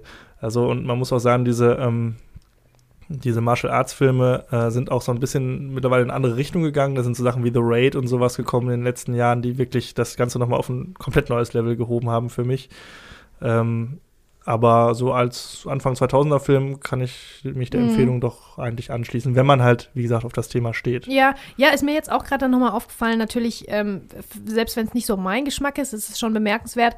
ähm, dass, dass da eine ganz eigene Ästhetik und ein ganzes Universum sich hinter verbirgt, hinter diesen äh, Martial Arts Filmen. Ne? Und für Leute, die es mögen, das sind auch ganz feine, feine kleine Unterschiede und ähm, die Filme, die er in, in, in China gemacht hat, im Gegensatz zu den äh, äh, amerikanischen und so weiter. Und äh, das ist interessant. Das ist halt noch mal ein ganz riesiges Universum, was sich da auftut, von dem ich leider keine Ahnung habe. Ja, ja, das ist ja auch immer so, das hatten wir auch bei Tiger and Dragon, wenn man dann erstmal sieht, dass zum Beispiel China oder der ostasiatische Raum ja ein ganz eigener Filmmarkt ist, Genau. wo es teilweise Superstars gibt, die, ich meine, da wohnen ja Milliarden von Menschen Ja, klar. und die wir alle gar nicht kennen. Und dann, äh, dass wir aber immer wieder welche schaffen, dann auch äh, in, in dem Fall Amerika dann auch durchzustarten, ist ja auch äh, eigentlich ganz schön. Und äh, was Nico auch sagte, gerade dass die, äh, sag ich mal, körperlichen Fähigkeiten dieser Darsteller natürlich, dass man sich derer auch bedient hat und mit denen ganz andere Sachen machen kann, als mit irgendwelchen Hollywood-Schauspielern oder Stuntleuten äh, oder die, die man halt dann hinter Stuntleuten verstecken muss. Genau. Kannst du natürlich mit Leuten wie Jackie Chan oder Contes, sind ja auch mittlerweile in betagtem Alter, ganz andere Sachen machen. Klar, ne? da, kann, da verändert sich der ganze Schnitt, die ganze Ästhetik ja, von die, dem Film. Ne? was du mit einer Kamera alles machen kannst. Ne? Das, Mhm. ist, das sieht man auch jetzt an Filmen, an den Mission Impossible Filmen oder so, wenn Tom Cruise seine Stunts selber macht. Du hast natürlich als Kameramann ganz andere Möglichkeiten. Du kannst viel näher ran an die Action, musst nicht immer so dich in totalen flüchten, um halt den äh, Stuntman zu verstecken. Stuntman mit einer schlechten Perücke von hinten genau, zu sehen. sondern du kannst ganz andere Sachen machen. Du kannst, du musst nicht so viel schneiden, du kannst das durchlaufen Mhm. lassen, die Choreografie. Stimmt. Und das ist schon sehr cool. Das ist eine also. feine Sache. Ja, und ich meine, jemand, der dann auch genau der Richtige ist, um da nochmal seine eigene Ästhetik mit reinzubringen, ist natürlich Luc Besson. ja, Ne? Das, ist natürlich nochmal richtig Auge. cool, ne? Ist ja auch ja, klar natürlich, dass er dann in Paris spielt, der Film. Ja, ja, das stimmt. Also der hat ja auch eine ganz eigenen, äh, ganz eigene Bildsprache und so. Auch ähm, hat ähm, super geile Sachen gemacht. Äh, die, die, das ist jetzt nicht jeder ein Fan von, aber es ist auf jeden Fall anders. Auf jeden Fall schon mal ganz anders und Ja. ganz neu. Und wenn man das dann natürlich mit Martial Arts vermischt, da entsteht was Tolles. Das kann ich mir wohl vorstellen. Ja. In diesem Sinne, vielen lieben Dank äh, nochmal, lieber. Nico. Es wird äh, nicht das letzte Mal gewesen sein, dass wir einen Gastbeitrag haben. Also wir wollen uns das wohl doch offen halten, auch für die Zukunft weiterhin. Und Weil wir natürlich auch nicht alles bedienen können. Wir freuen uns natürlich auch, wenn uns mal ein Film abgenommen wird. Und Genau. war Und freuen uns auch, wenn, wenn Leute, die mehr Ahnung haben, ähm, von Dingen erzählen, von denen wir weniger wissen. ganz genau. Also, meine lieben Freunde, ich bin jetzt dran mit dem Hauptfilm, mit dem ersten Hauptfilm. Das Spektakel, da die Extravaganza, die da heißt Moulin Rouge, Ausrufezeichen. Ja, ich spreche über Moulin Rouge, muss direkt was revidieren. Fand bis jetzt alle Filme doof oder viele Filme doof mit Ausrufezeichen im Titel. Mädchen, Mädchen, Ausrufezeichen zum Beispiel. Da habe ich gedacht, nur um Gottes Willen. Äh, weißt du schon Bescheid. Äh, und hier, ich muss sagen, Moulin Rouge, Ausrufezeichen. Ich finde den gut. Und bevor jetzt der Franz um die Ecke kommt, mir, mir wieder alles madig macht, erzähle ich erstmal ein bisschen. So. Also, Moulin Rouge ist äh, die zweite DVD, die ich mir gekauft habe, mit dem DVD-Player zusammen, zusammen mit Planet der Affen von Tim Burton, den wir schon besprochen haben. Das ist eine geile Kombo auf jeden Moulin Fall. Rouge war die andere DVD, die ich mir gekauft habe. Ähm, ja, das ist ein Musical von Ausnahmeregisseur Baz Luhrmann, der ist Australier, äh, in und um das Leben der Showkünstler im Pariser Montmartre-Viertel im Jahre 1899. Und äh, im Hauptfokus steht die Liebesgeschichte zwischen einer Kurtisane und einem armen Künstler. Also, hier äh, wird erzählt vom Leben der Bohème. Ne? Ein Lebensgefühl wird vermittelt, ein Lifestyle. Und es wird gesungen, es wird getanzt. Das auslösende Moment passiert nach drei Minuten. Und es ist, ähm, also der junge Schreiber Christian, gespielt von Ewan McGregor, ähm, möchte, kommt nach Paris, um über die Liebe zu schreiben. Das Problem ist, er war noch nie verliebt. Und dann ähm, passiert das auslösende Moment. Ein, ähm, ein bewusstloser Argentinier fällt durch die Decke und ein Zwerg verkleidet als Nonne kommt dazu. So, und also, was? Und so geht das weiter die ganze Zeit. Ab nach drei Minuten geht's ab, Schlag auf Schlag, singen, tanzen, Comic-Effekte, alles ist wild und bunt und crazy und man hat gar keine Chance, da wieder rauszukommen. Man hängt da jetzt, man hängt da einfach drin. So wie Christian, unser, äh, ja, unser, unser einfühlsamer äh, Poet. Naja, auf jeden Fall, ähm, ja, es geht um Wahrheit und Freiheit und Schönheit und Liebe, die so gefeiert werden als die Prämisse von, äh, von der Bohème.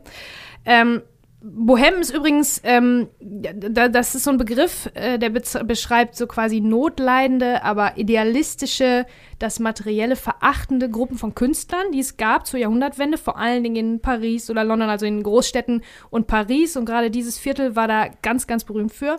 In diesem Viertel im Montmartre steht auch das Moulin Rouge, stand damals schon, steht heute noch. Ähm, ja, es sind nicht nur Künstler, sondern auch Intellektuelle und Entertainer. So das fahrende Volk, die Vagabunden und so, das ist quasi die Bohème. Ähm, die ganze Geschichte ist wohl auch angelehnt an äh, Giacomo Puccinis Oper La Bohème. Ähm, und war so ein bisschen die Gegenbewegung zur bürgerlichen Gesellschaft. Es geht gegen Konventionalität und so.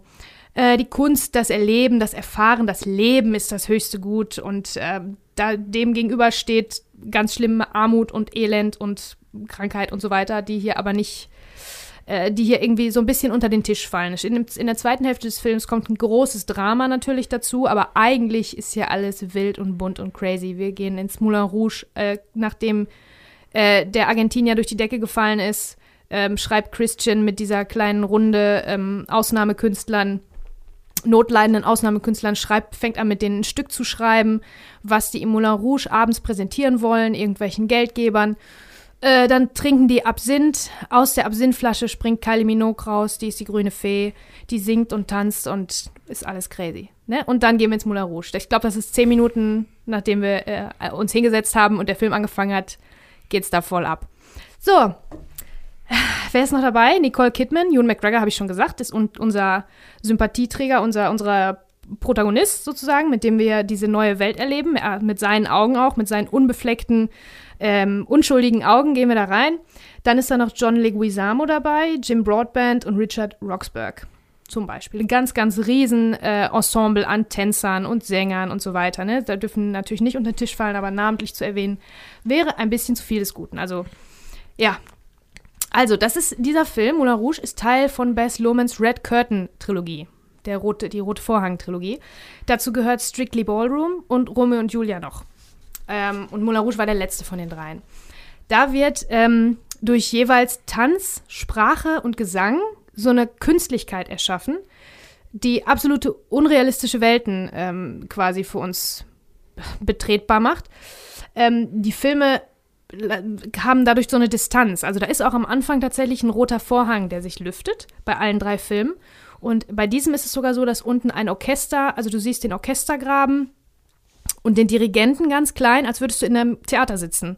Und der dirigiert ähm, den 20th Century Fox Marsch und dann hinten ran die Hauptthemata des Films, so wie es in einem Theater wäre. So eine, ähm, wie heißt das, eine Ouvertüre. Mhm. Ist ja der Zusammenschnitt aus den Hauptmusikstücken eines, äh, einer Oper oder eines Ballettstücks. Da hörst du vorher einmal, vorher wird alles einmal angekratzt, die wichtigen musikalischen Themen. Und äh, da wird natürlich, also die Distanz äh, erschaffen. Das ist nicht echt, nichts davon ist echt. Das ist alles äh, grell und wild und spektakulär und künstlich. Bei Romeo und Julia zum Beispiel ist es die Sprache, die das künstlich werden lässt. Da wird ja nicht gesungen und getanzt. Bei Strictly Ballroom geht es um Tanz, um äh, äh, Ballroom-Dancing, ähm, äh, Standardtänze. Und bei Romeo und Julia ist es die Sprache. Das ist natürlich, dadurch ist die Welt nicht echt. Ne?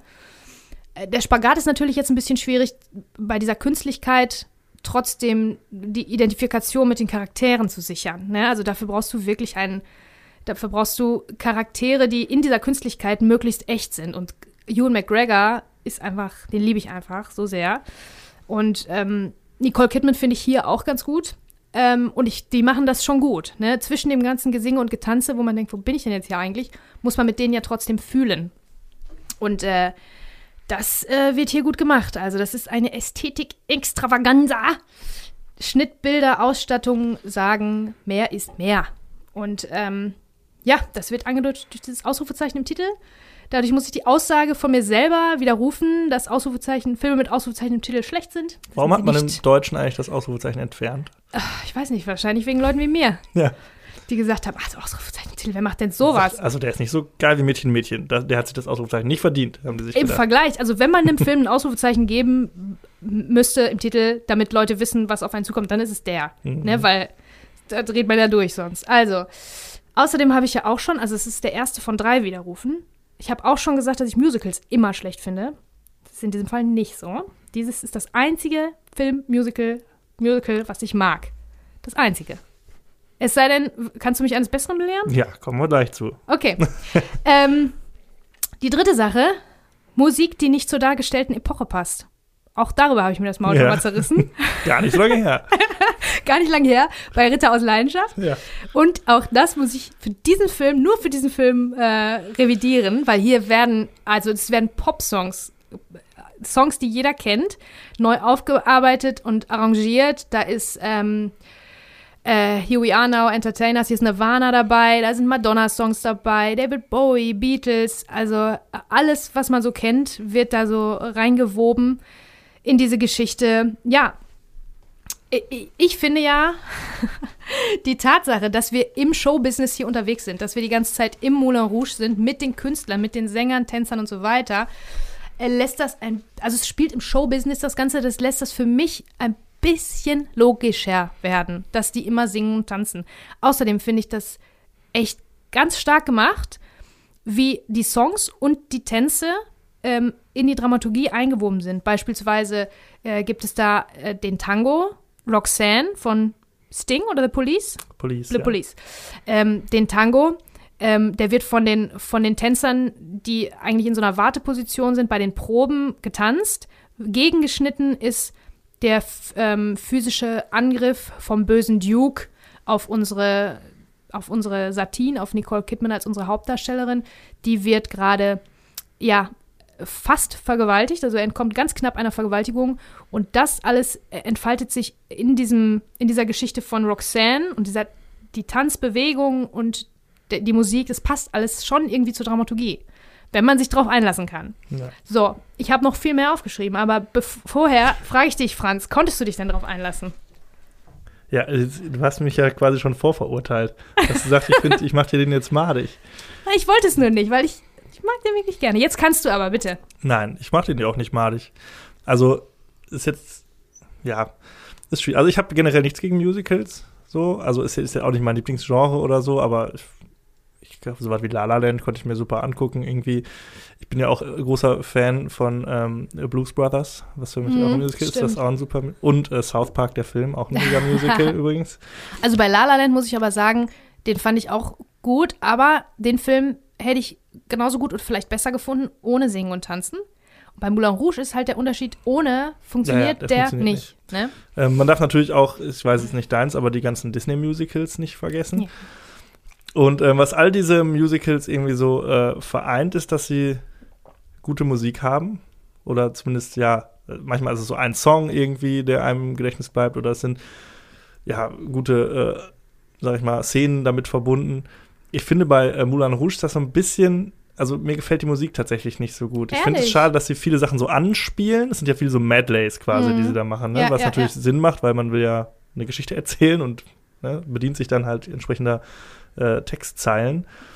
Ähm, bis zu, also ich finde, die Roxanne-Szene ist für mich auf jeden Fall die beste Musical-Szene im Mhm. ganzen Film, also auch das stark, Highlight des Films, weil da auch mal ein, ein Song wirklich lange wirkt. So, sonst mir gefallen tatsächlich die neuen Arrangements von den Filmen nicht so unbedingt. Die Mhm. sind natürlich der, also der Zeit, in der es spielen soll, angepasst und so.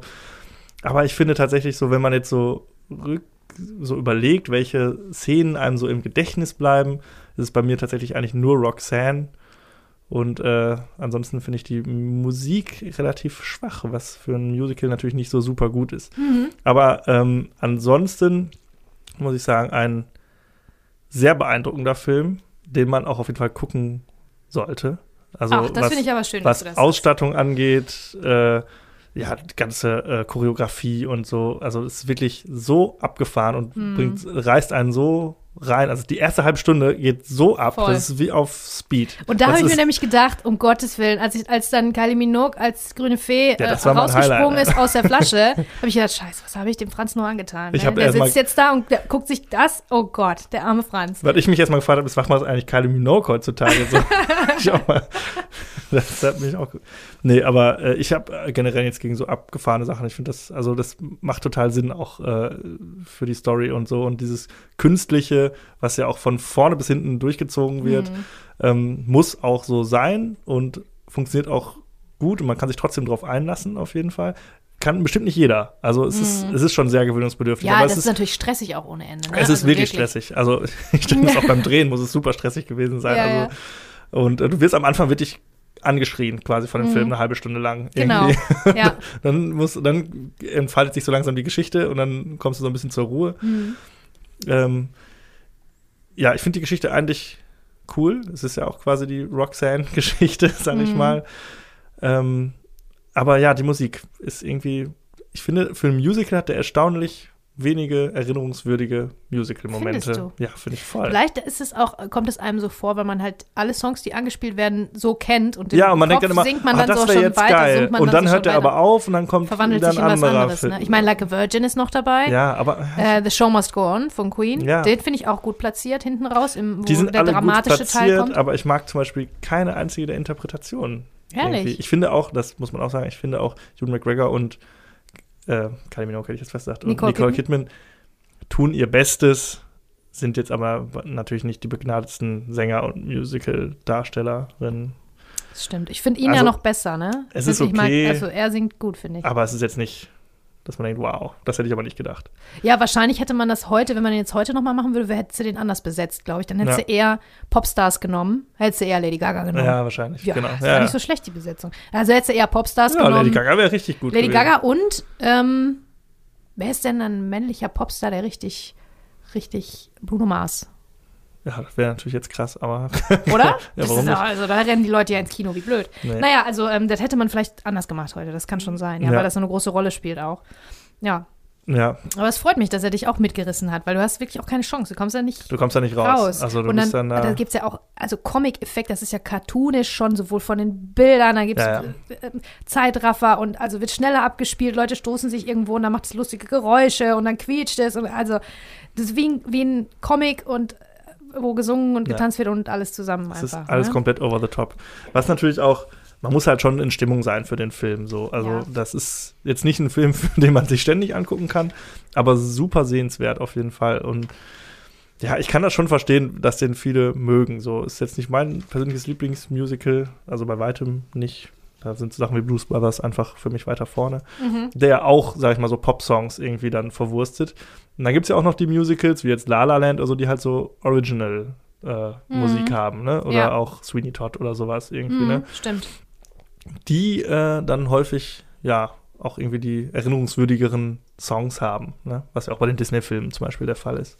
Ja, Irgendwie. Also, aber an sich ist das ja schon beliebt, dass man so irgendwelche modernen Songs irgendwie dann so verwurstet. Mm, Die aber da ist es, das hat mich so geflasht, als ich im Kino war. Ich weiß noch, ich war im Kino, ich wusste gar nicht, ich wusste gar nicht, wie mir geschieht, wirklich.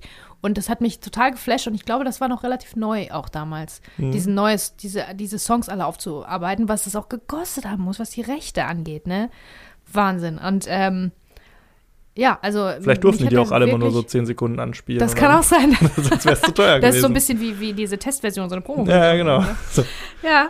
Ja. Ähm, ja, also ich, ich finde den klasse immer noch, ne? Also ich hatte den jetzt lange, lange nicht gesehen Mhm. und jetzt muss ich sagen, also er hat mich wirklich mehr angestrengt als, als noch, als ich irgendwie äh, jünger war. Ja, man guckt den natürlich jetzt auch anders. Wenn man den jetzt Genau. für einen Podcast guckt, dann ist es wirklich so, man setzt sich jetzt hin und guckt sich den an. Ja, und da Ähm. gibt es jetzt so viel zu besprechen, Wahnsinn. Ich finde aber auch die erste Hälfte stärker als die zweite, weil da entwickelt Ja. sich natürlich, entspinnt sich ein Drama und natürlich, wie das so ist bei solchen Geschichten, ähm, es muss, es äh, gibt tragischen, tragischen Ja. Todesfall und so weiter. Da können wir auch Die mal drüber Liebe, reden, ne? weil das ist ja ganz interessant, das wird einem ja schon direkt zu Beginn des Films verraten quasi. Es ist auch kein Genau. Spoiler, sondern es fängt damit an, dass der Schriftsteller uns vom Tod seiner Geliebten erzählt und dann Genau. quasi das Das Ganze heißt, wir in wissen, dass die ganze erzählt wird. Zeit, dass das passieren wird und jedes Mal, wenn sie dann irgendwie schwer atmet, hat man das Gefühl, oh, jetzt ist es soweit und irgendwann muss es einfach passieren. Nicht natürlich, bevor da, da die Show in der Show, ähm, natürlich wird da ein Stück aufgeführt, was wiederum von dem handelt, was die echte Genau, Handlung ja. ist in abgewandelter Form. Nicht natürlich, bevor das ähm, zur, zur Aufführung kommt, zur Uraufführung. Und das ganze Drama entspinnt sich natürlich am Tag der, am Abend der Premiere und Natürlich, ja, absolute Höhepunkt. also alles der absolute Höhepunkt. Das ist wie bei Sportfilmen, wo alles auf dieses eine, Ja, dieses ist halt ein eine Musical, Tor oder ist so ja, ne? hinausläuft, ne? Und in einem Musical brauchst du einfach ein fettes, fettes, fettes Finale, ne? Ja, Und so ist es ja auch. Aber ich finde ähm, den Anfang stärker, ne? Weil da sind Ja. die ganzen Knaller-Songs, da wird gefeiert, da ist viel Comedy und Comic Relief und alles ist witzig und so irgendwie. Viel Slapstick auch. Und ähm, hinten raus wird es dann halt äh, dramatischer alles. Was ganz cool ist, ist, um, ich glaube, um natürlich um Platz zu machen für die, äh, für die Shownummern, sind die Dialoge wirklich ganz, ganz, ganz knapp. Ja. Ne? Ganz knackig Ganz und wenig. kurz. Dann wird ausgesprochen, was äh, jetzt man wissen muss und mehr auch nicht, weil da wird natürlich viel, viel Raum eingenommen durch Singen, Tanzen, Schalala, aber die Dialoge, die geführt werden müssen, sind wirklich super kurz und knackig, ne? Das finde Ja. ich auch ganz cool. Ja, man ist sich schon seiner Rolle bewusst als Musical. Auf jeden Fall. Was halten wir von Nicole Kidman? Ich glaube, sie wurde für einen Oscar nominiert für den Mhm. Film. Ja, Also du hast gesagt, du magst sie in dieser Rolle jetzt, also generell sonst nicht so ein Nicole Kidman-Fan. nicht so richtig. Ich finde die da auch irgendwie so. Ich weiß nicht, ich war mir noch nie so sicher. Ich weiß, Ewan McGregor ähm, fand ich schon immer toll, Ja, aber ich glaube, sie hätte vielleicht auch jemand anders spielen können. Aber ich meine, sie macht das schon gut, ne? Diese ganzen dramatischen Sachen, das Singen und Tanzen ist das eine. Ähm, tanzen können definitiv andere besser, das sieht man, ne? In, diesem, Ja, ja. in dem ganzen. Sie muss auch gar nicht so Ensemble viel ma- muss Also beide, nee. beide haben, haben für Musical-Darsteller relativ wenig Performance abzuliefern, Das sag ich mal. Also es ist stimmt. dann viel Gesinge halt irgendwie, aber dass da jetzt Genau. große äh, Choreografien wären, das wird dann irgendwie so den Supporting Cast drumherum überlassen, die Ja, sie dann mal ist aber auch gut so, weil die sind auch Ja. wirklich geübt. Das sieht man, ne? Das Ja. merkt man, dass das wirklich professionelle Tänzer, Musicaldarsteller Mhm. sind. Also, ja, ja, doch, doch, doch. Die war, die war, die war gut. Ja, sie macht es auf jeden Fall gut. Sie ist ja auch, glaube ich, mehrfach schon für einen Oscar nominiert worden, auch schon Mhm. ausgezeichnet, glaube ich. Ne? Mhm, das stimmt, ja. Sie hat ja danach so ein bisschen, also ich finde es immer so erschreckend, wenn man sie jetzt sieht, weil sie hatte, glaube ich, ein starkes Problem mit dem Altern. Ja, So, und hat das was so schade ist. lassen, ne? Ja, aber jetzt langsam taucht sie auch immer mal, immer häufiger mal auf und da merkt man auch, dass die Gesichtszüge zurückkehren Ja, so langsam. ja, ja. Das freut mich dann schon sehr. Und ich finde eigentlich auch jetzt so, wenn wir jetzt 20 Jahre später reden, auch als ältere, äh, reifere Frau, das funktioniert auch super. Also sie hätte das gar nicht alles machen müssen. Niemand, niemand von den Frauen hätte das Ja, machen müssen, das sich so umoperieren. schade. Das ist ganz, ganz schrecklich. Es tut mir immer so leid. Und es werden immer die Frauen, die man sieht, die da ähm, gespritzt sind, gebotoxt und was weiß ich nicht was für geliftet, werden immer jünger, ne? Da sind teilweise Ja. 20-jährige Mädchen dabei, die so dicke Lippen haben, wo ich mir denke, warum das denn? Na gut, aber wie lassen wir mit das. den das Autos ist ein bei Fast and the Furious. Neuer Podcast. ja, genau. warum, denkt man sich nur, warum? Ja. Nee, aber Nicole Kidman, ich finde sie da auch echt gut. Also sie macht das schon, das funktioniert schon ganz gut. Ja. So, und Ewan McGregor ist eigentlich immer, immer so. Ist immer eine ne? Bank, Das, das ne? geht immer. Ist immer ein starker Der ist aber auch- auch. Ja, aber der, so zu richtig höheren Berufen war er dann irgendwie auch. Also klar, der hat Star Wars dann irgendwie gemacht, aber so. Ja, da habe ich ja große Hoffnung, ne? An das Spin-off mit als, Ja, Obi-Wan. natürlich. Da, das war- wird die, die Das war so, Rolle wird schlechthin. super. Ja, aber so richtig, so ein richtiger Megastar ist er nie geworden. Irgendwie, aber wollte er wahrscheinlich, glaube ich, auch nicht. Ne? Und eigentlich alles, was er macht, ist ja immer gut irgendwie. Also er ist immer Genau. gut in allem, Er was immer er macht. Auch ja. wenn die Filme manchmal kacke sind, aber auf ihn kann man sich ja verlassen. Und Mhm. auch da funktioniert, auch wenn ich mich erstmal an so die Frisur und Haarfarbe gewöhnen musste, so das schon. Aber ja, guter Typ einfach. Und Ja. alle drumrum auch. Das ist halt alles total cartoonesk, ne? Ja, also auch genau. der Bösewicht, der Duke. Ja, Ja, dann mit so einem ist- spitzen Bart und genau, so, damit man auch sieht, ist dass er böse ist. Überhaupt ist Ja. alles spitz an dem irgendwie. Ja, Ja, ja. das ist schon. Ist schon wirklich gut gemacht. Und das ist natürlich, wie gesagt, ein schwieriger Spagat, ne? Dann zwischen diesem ganzen künstlichen und diesem cartoonesken äh, äh, Bild äh, wirklich ein Gefühl zu vermitteln und zu erzeugen dann auch vom Zuschauer. Ja. Und das, finde ich, macht der Film wirklich gut. Also, Ja. hat, ich habe den so oft gesehen, er hat mich immer so mitgenommen. Und ähm, ja, ich mag den sehr gerne. Und diese vier Motive der Bohème, Wahrheit, Freiheit, Schönheit und Liebe, das sind ja die Sachen, die wichtigen Dinge auf der Welt sozusagen. Ähm, die sind das Herz der Geschichte im Prinzip. Ne? Es wird also, neben dieser tragischen Love Story, ist das wirklich ein Lebensgefühl, ein Spirit einer Zeit, der vermittelt wird. Und zwar ist das die äh, Belle Epoque, also die Jahrhundertwende, fin des siècle, sagt man dazu auch. Das ist die Zeit. Und ähm, äh, ich war vor zwei Jahren oder so in Paris tatsächlich zum ersten Mal und da haben wir in Montmartre auch in diesem Viertel auch äh, übernachtet und sind da auch, haben nicht weit weg gewohnt vom Moulin Rouge. Wir waren nicht drin, aber dieses Viertel und da sind auch ähm, die, die Schauplätze von Amélie zum Beispiel, Mhm. sind auch da ums Eck. Also es ist ja wirklich so schön, ne? Und da sieht man noch, also ich habe das Gefühl, man spürt das immer noch, diese, dieses Künstlerdasein vom, Ja. von der Jahrhundertwende, ne? Wo, die, wo es immer nur brotlose Kunst gab, aber die Leute waren äh, wild und frei und haben ganz schlimm gelitten und ganz äh, große Kunst gemacht sozusagen. Und ähm, das spürt man immer noch. Und Mhm. tatsächlich ist das Moulin Rouge ja auch, also das, dieser Film hat dem auch zu neuer Popularität verholfen. Also in den letzten 20 Jahren ähm, ist da nochmal richtig ähm, der Kartenverkauf angestiegen und Ja, ähm, da rennen die Leute hin ohne Ende, ne? Ja. Wenn die in Paris sind und es sind ja so viele Touristen, das ist wahrscheinlich die meistbesuchte Stadt. Ähm, ja, die wollen alle ins Moulin Rouge. Wir waren zwar Ja. nicht drin, aber wir haben von außen ein Foto gemacht, aber ja, und was auch geholfen hat, war der Song. Kannst du dich daran Das erinnern? wollte ich gerade sagen. Der Film hat ja noch einem ganz anderen, etwas ganz anderem zur Popularität verholfen, nämlich äh, dem Song Lady Marmalade. Lady Marmalade, Ist ja ja. auch ein Cover, eine Coverversion. Wer war da als Christina Aguilera? Das ja waren- aufgeschrieben. Christina Aguilera, Pink, Maya und Lil Kim. Ja, und Missy Elliott, glaube ich, oder? Hat die nicht auch noch irgendwie? Oh ja, genau, genau. Ja. Ah?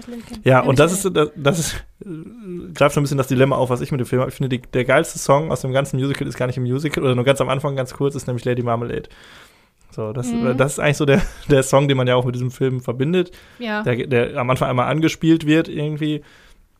Und ähm, ja, es kommt kein Song im Film, kommt an diesen Song ran. Irgendwie. Findest du? Ich ja. fand die F- Songs super. Ja. Ich fand den Cancan auch super. Hm. Ähm, ja, Ja, aber Lady Marmalade, der war krass. Der ging richtig durch die Decke damals, der mhm, Film. der war ganz äh, der, lange auch der in Song. den Charts und so weiter. Der Film auch selber war super erfolgreich. Ne? Ja, Also, ja, was Ja. soll ich sagen?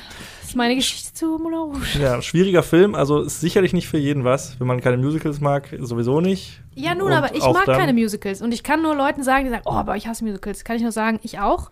Aber der Film ist geil. Ja. Der ist auf jeden Fall ein Ausnahmefilm. Sowas Ja. habt ihr wirklich, also sowas habt ihr noch nie gesehen. Ja. Ist einfach so.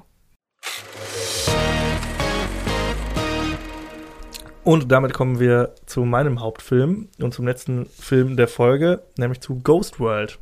Habe ich noch nie von gehört vorher. Du, kanntest du den? Nee, ich kannte ihn nicht. Ich habe dann nur gedacht, ach, vielleicht hätte man den, hätte man den gesehen haben müssen, aufgrund der beiden heute sehr bekannten Hauptdarstellerinnen oder der einen sehr Ja. bekannten Hauptdarstellerin. Genau. Ähm, ja, es ist eine Comic-Verfilmung. Wusste ich dann auch nicht. Musste ich auch erstmal nachlesen. Ähm, ist übrigens der erste Film, der auf einem Comicbuch basiert und für einen Oscar fürs beste adaptierte Drehbuch nominiert wurde. Der war Oscar nominiert. Der der war Film. Oscar nominiert, der Film. Ja. Aha, okay. Reden wir weiter. Reden wir weiter. Es ist ein Film von Terry Zweigoff. Der hat danach noch Bad Santa gemacht. Mhm. Punkt. Um den geht's nicht. Es geht um die beiden Hauptdarstellerinnen, Thora Birch und Scarlett Johansson. Und jetzt merkt man, dass wir schon ein paar Filme besprochen haben, denn Thora Birch war zum Beispiel in Dungeons and Dragons schon dabei, über den wir gesprochen haben. Mhm. In American Pie ganz wichtig. Äh, American Pie, American Beauty, Verzeihung. Genau.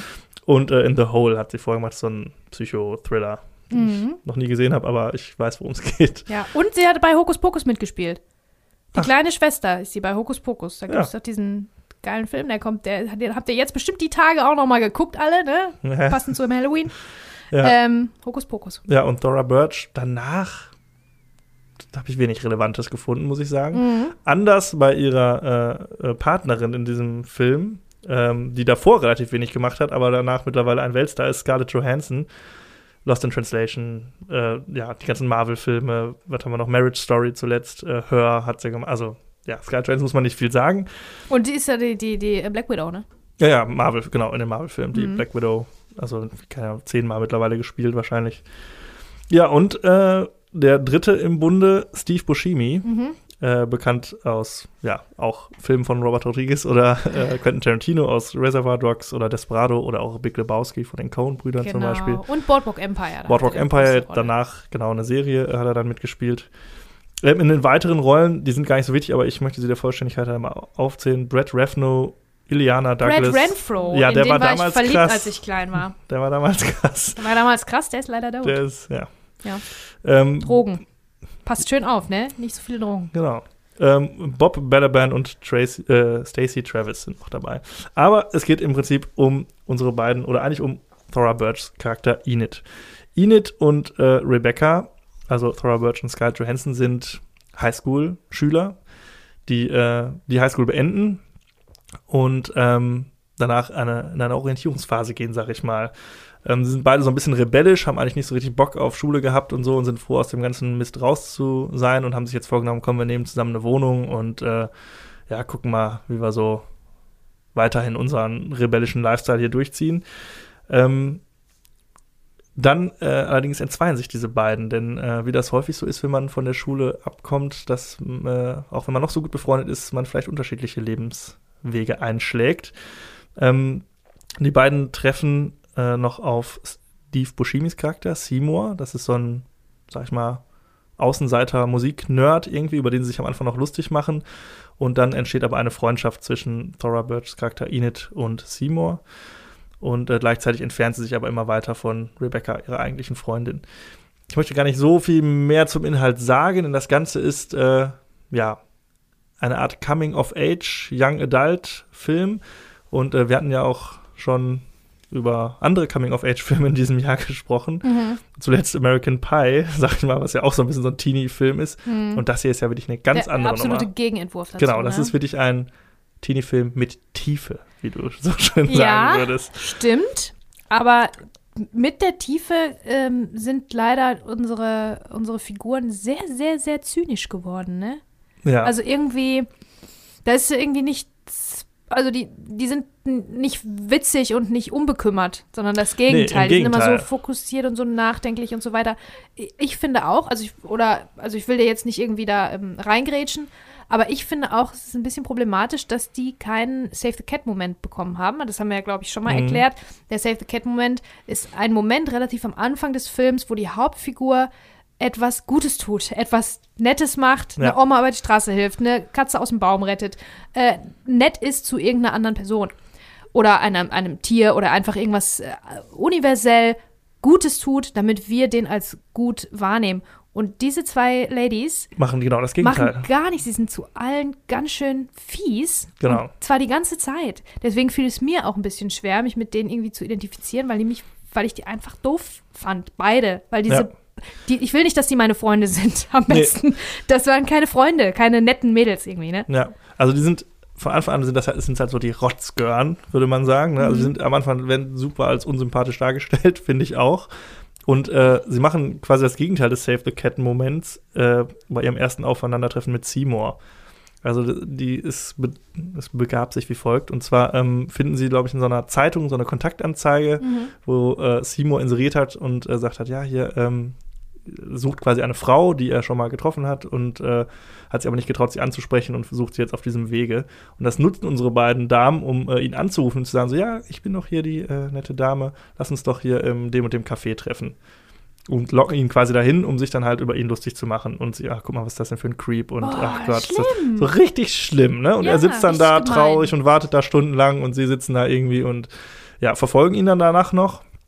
Und ähm, äh, bis zu einem, ja, so einem Flohmarktverkauf, so ein Yard-Sale, würde man sagen, wo er so Mhm. alte Platten verkauft. Und das ist dann der Moment, wo äh, unsere Hauptdarstellerin, also wo Enid zum ersten Mal mit ihm in Kontakt tritt und dann irgendwie so für sich merkt, okay, da steckt schon mehr hinter diesem Menschen irgendwie. Und dann macht sie so ihre erste Charakterentwicklung durch. Und äh, ja, das finde ich auch sehr interessant, dass wir von Anfang an eigentlich die ganz furchtbar finden, diese beiden Mädels. Ja.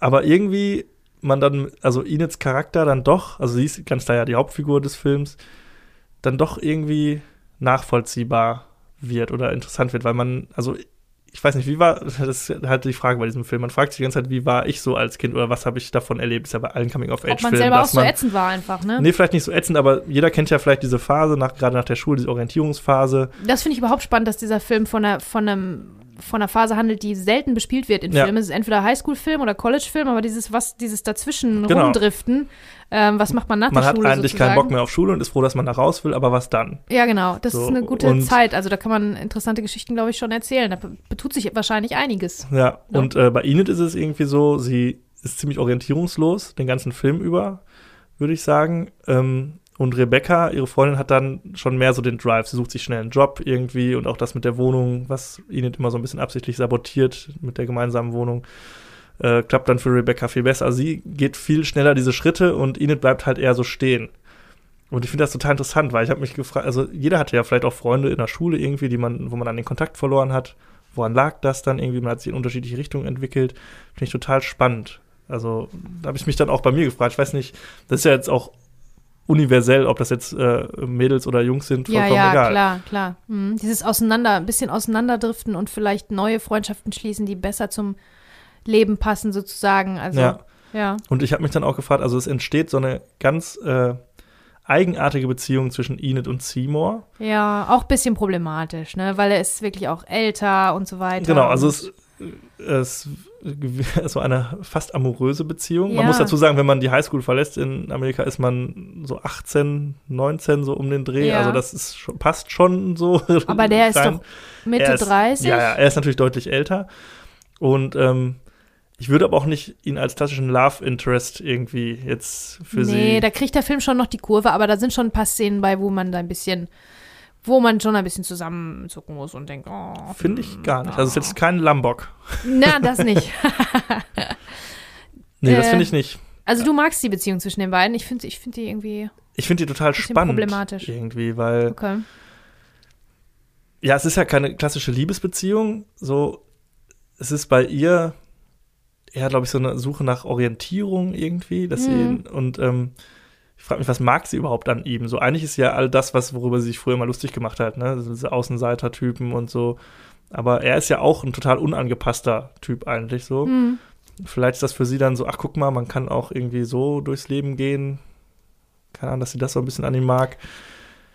Aber gehen die nicht zusammen ins Bett auch irgendwann? Ja, genau. Es gibt So. irgendwann, ja, aber das ist ja zum Beispiel auch, das, das passiert ja nicht aus Liebe, sondern ich würde sagen, weil ist das so, also das kommen jetzt so ein bisschen ins Spoiler-Territorium, aber man kann das ja mal so erklären. Es ist auf jeden Fall so, dass sie äh, am Anfang sehr gut mit Simon befreundet ist und ihm sogar hilft, dann am Ende äh, quasi eine Frau kennenzulernen. Hm. Und ähm, das kennt man ja auch, kennt man ja vielleicht auch aus dem eigenen Leben, dass so dieses klassische Friendzone-Ding irgendwie, dass man Mhm. jemanden vielleicht ganz toll findet und dem mir alles Glück der Welt wünscht und dann irgendwann aber merkt, ach, eigentlich wäre ich ja lieber Mhm. derjenige, Ja, der ja. da vielleicht so ist, ne? Mhm. Und ähm, ja, aber so richtig, sie will ihn ja auch nicht haben, so richtig. Also sie weiß überhaupt nicht, was sie will. Sie weiß, das ist auch noch ganz interessant, sie weiß überhaupt nicht, wer sie überhaupt sein möchte. Sie, Genau, sie, ja, ja. Es, sie ändert immer wieder ihr Styling im Laufe des Films Ja, ähm, versucht sich mal irgendwie so als Punker oder so, färbt sich die Haare grün und so. ja. Und färbt die dann wieder zurück, weil es Ja. irgendwie nicht so richtig gut ankommt. Also die ist ein bisschen verloren einfach noch, ne? Genau, sie ist verloren, aber nicht so, äh, dass sie jetzt zu den Sachen steht, die sie macht, so wie so Leute, die halt so Quertreiber sind, die sagen, ich mache einfach mein Ding, ist mir vollkommen egal, sondern sie lässt sich ja auch Nee, total so ist sie beeinflussen. ja, genau, so stark ist sie noch nicht einfach von der. Genau, von sie ist ein sehr Charakter schwacher her, ne? Charakter, so, was auch für mich diesen, sag ich mal, Fehltritt mit Seymour irgendwie erklärt, dass dieses so eine Übersprungshandlung, so, okay, ich, um jetzt irgendwie, ich muss jetzt, Ja, aber hätte er nicht sagen müssen, nee, vielleicht, ähm, nee, weil du willst, weißt gar nicht, was du willst und so, statt das auszunutzen. hätte er vielleicht, ja. Also ich habe zum. Beispiel auch gelesen, dass äh, Steve Buscemi ähm, das ganz schlimm fand, diese Rolle zu spielen. Ja, ne? ja. Dass er sofort sich quasi nach, nach Drehende die Sachen, Sachen vom Leib gerissen hat, weil, um aus dieser Rolle rauszukommen, weil er die einfach auch ein bisschen fies fand. Ja, Ja. ist auf jeden Fall ganz Problematisch. Ganz problematisch. Also ich finde aber, ähm, um auf die Darsteller nochmal zu kommen, ich finde sowohl Steve Buscemi als auch Thora Birch machen das super. Mhm. Also spielen beide richtig, richtig gut. Scarlett Johansson ist jetzt so, die hat auch gar nicht mehr so eine Riesenrolle dann so im Film, taucht immer mal wieder auf. Ja. Aber man merkt schon, dass sie sich da ganz krass distanziert, so im Laufe der Zeit. Mhm. Macht das auch okay. Aber ja, also ich muss sagen, mich hat der Film tatsächlich überrascht positiv. Ich hatte ihn gar nicht auf dem Schirm und äh, fand den dann echt gut, Mhm. sag ich mal. Ähm, es gibt noch ein so ein Element, was äh, immer wieder auftaucht. Es gibt einen alten Mann, der auf einer, an einer Bushaltestelle sitzt und auf einen Bus zu warten scheint, der nie kommt. Und daneben laufen die immer vorbei und äh, machen sich auch so ein bisschen über den lustig. Da sind sie wieder die Rotzgörn, die keiner mag. ja. Und ähm, was würdest du sagen, hat es mit dem auf sich? Hat der irgendwie eine tiefere Bedeutung? Ähm, ja, Symbolik, ne? Immer. Ja, die Antwort ist immer Symbolik. Also Symbol. es soll natürlich ein, ein Symbol für irgendwas sein, aber das vielleicht für das Verlorensein, weil der sitzt verloren, wie man das, wie vielleicht ein, vielleicht hat er Demenz oder so, ne? Also man wird das am Anfang, man bekommt es so erzählt, als ob der, der ältere Herr da sitzt und nicht mitkriegt, dass niemals ein Bus kommt. Ne? Ja. Er wartet auf den Bus, der nicht kommt. Also der ist verloren, der möchte gerne diesen Bus besteigen, der wartet auf der Bank, nichts passiert. So, und dann, ja, äh, Kommt der irgendwann? kommt er irgendwann. Ja. Aber es gibt halt keine, eigentlich fährt da kein Bus her. Also das heißt so ein bisschen, hat so ein bisschen einen Hauch von magischem Realismus dann auch, ne? Ja. dass so ein bisschen so ein magisches Element damit reinkommt. Und dieses, ähm, dass man doch äh, vielleicht doch irgendwann das kriegt, worauf man wartet die ganze Zeit, dass man vielleicht dann gefunden wird, der Bus, auf den man wartet, der kommt Mhm. irgendwann. Oder aber auch, vielleicht hat er die ganze Zeit gewartet, wie das ja bei Jugendlichen in, diesem, in dieser bestimmten ähm, ähm, Phase des Lebens so ist. Man wartet auch irgendwie die ganze Zeit darauf, dass das Leben endlich anfängt, ne? Ja. Dieses geile Leben, wovon immer alle reden, dieses Rausgehen, Leute kennenlernen, dieses Leben und so. Wo ist das? Also das weiß ich, dass ich mich das früher mal gefragt habe. Mhm. Und ähm, man wartet die ganze Zeit auch darauf, dass das eigene Leben endlich losgeht. Irgendwann geht's los. Und ich glaube, das ähm, wird vielleicht, will vielleicht auch mit diesem alten Mann und dem Bus ähm, äh, Ja. symbolisiert werden. Es ist auf jeden Fall, glaube ich, was Positives. Ja. Also es soll was Positives Würde sagen. ich, würde ich auch Ja? sagen. Ähm, generell finde ich auch, dass der Film auch auf einer positiven Note für mich zumindest endet. Mhm. Aber äh, ja, ich habe mich auf jeden Fall sehr in vielen Aspekten so wiedergefunden, der Charaktere. Nicht, weil ich mich über irgendwelche Leute lustig gemacht habe oder irgendwelche Leute gequält habe. Aber ich finde diese Phase der Orientierungslosigkeit oder diesem Festhalten vielleicht auch an dem, was man eigentlich hatte. Mhm. Und diese auch So eine Zwischenphase. Genau, und aber ich bin zum Beispiel auch bin auch aus der Schule rausgekommen. Ich hatte auch so für mich, ja, ich will irgendwas mit Filmen machen und ach, Geld ist mir auch nicht so wichtig und ach, ich lebe einfach hier so, ne, nur für die Kunst, was weiß ich, bla bla. Und dann merkt man irgendwann, ja, so leicht ist es leider nicht, ne? Ein paar Sachen Mhm. müssen schon sein. Man braucht vielleicht schon einen Job, irgendwie, um Geld zu verdienen, Ja, ne? ja. Und so. Und das fand ich bei ihr total interessant, dass sie auch so ein bisschen, ja, was will ich eigentlich sein? Und alle anderen sind irgendwie so auf Überholspur oder leben so weiter und man hängt dann noch irgendwie so fest, irgendwie. Das haben ja viele auch dieses Gap Year, ne? Einfach mal Ja. so ein Sabbatjahr oder was auch immer, so ein selbst, äh, selbst äh, benanntes. Ähm, das genau zwischen Schule und was auch immer man danach macht, Ausbildung, Uni, sonst Ja. was. Ähm, man ein Jahr oder eine bestimmte Zeit einfach nur driftet, einfach nur Mhm. rumreist. Das ist ja auch genau die Zeit, wo viele nach Australien gehen oder Work and Travel machen oder Ja. irgendwo anders hin auf der Welt, sich ein bisschen die Welt angucken und ähm, ja, weil man halt eben nicht, sobald man die, die Schule verlässt, sofort weiß, wo man hin will und was man machen will. Woher soll man das denn wissen? Ja. Ne? Das ist schon spannend. Also ich finde es echt für so einen, ja, ist ja eigentlich, ja, so Coming of Age finde ich das schon einen interessanten Ansatz. Also Das es hatte stimmt. wirklich mal Tiefe. So, und ist nicht nur, also häufig ist Coming of Age auch so ein bisschen mit Comedy irgendwie so, da Mhm. wird so ein bisschen auf lustig. Und das war jetzt wirklich schon, der fängt relativ beschwingt an, sag ich mal, und wird dann am Ende schon sehr, ja, man muss schon nachdenklich stimmt der ein. Also Mhm. mich auf jeden Fall. Mich hat er auf jeden Fall recht. abgeholt. Hast recht. Also mich hat er jetzt nicht so sehr abgeholt, aber ich fand es schon auch interessant und ähm, jetzt, wo du das dann nochmal so ein bisschen aufgedröselt hast, ja, also mich hat es bis zum Ende wirklich gestört, dass ich die sehr, sehr unsympathisch finde die ganze Zeit. Mhm. Aber wenn man sich dann fragt, oh Gott, war ich vielleicht selber so unsympathisch, Ja, das ist natürlich dann äh, eine interessante Frage und ich glaube, ich habe auch ein bisschen zum Zynismus geneigt vielleicht. Deswegen konnte ich das vielleicht nicht so gut ertragen. Ja. ja, ist jetzt auch nicht so ein, ist ja jetzt auch kein gute Laune-Film irgendwie, ne? Hm. Aber wenn man sich darauf einlässt und äh, wirklich versucht, so die, die kleinen Nuancen rauszufiltern, kann man da schon was draus mitnehmen aus dem Film auf jeden Fall. Ja. Also eine Empfehlung an dieser Stelle von mir.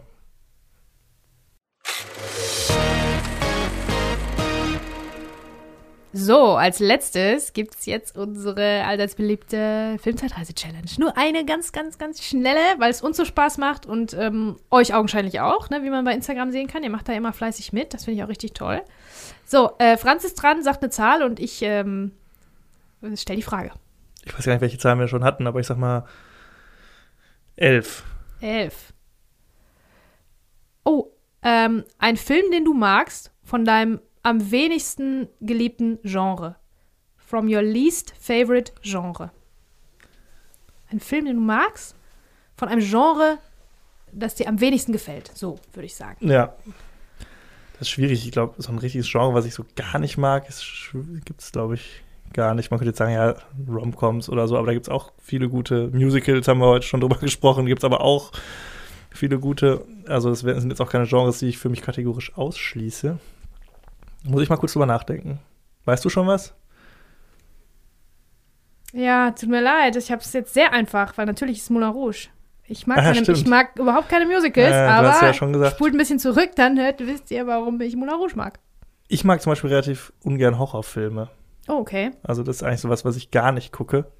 Oh, und dabei ist das so ein weites Feld, aber, ne? Ein richtig weites Feld. Es gibt ja jetzt von diesen, äh, von Torture Porn bis äh, bla bla, aber es, da gibt es auch ein paar richtige Perlen. Ich würde an dieser Stelle äh, mal eine Lanze brechen für ähm, Silent Hill, den ersten. Aha. Eine Videospielverfilmung, in meinen Augen auch die beste Videospielverfilmung, auch wenn ich das Spiel nie gespielt habe. Okay. Aber ich mochte den Film sehr, weil der eine richtig geile, gruselige Atmosphäre erzeugt. So, der hat natürlich auch am Ende dann wieder so ein CGI-Gewitter, was nicht ganz so geil ist.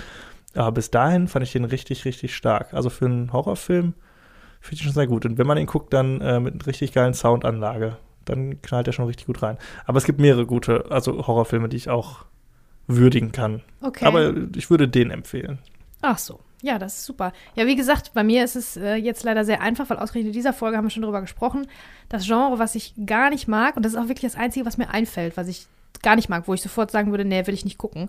Musicals und der Film, den ich davon sehr, sehr, sehr mag, äh, über den habe ich gerade gesprochen, Moulin Rouge. Ja, guck mal. So, Ein kleiner Appetit hatten hinten raus. Das war doch schön.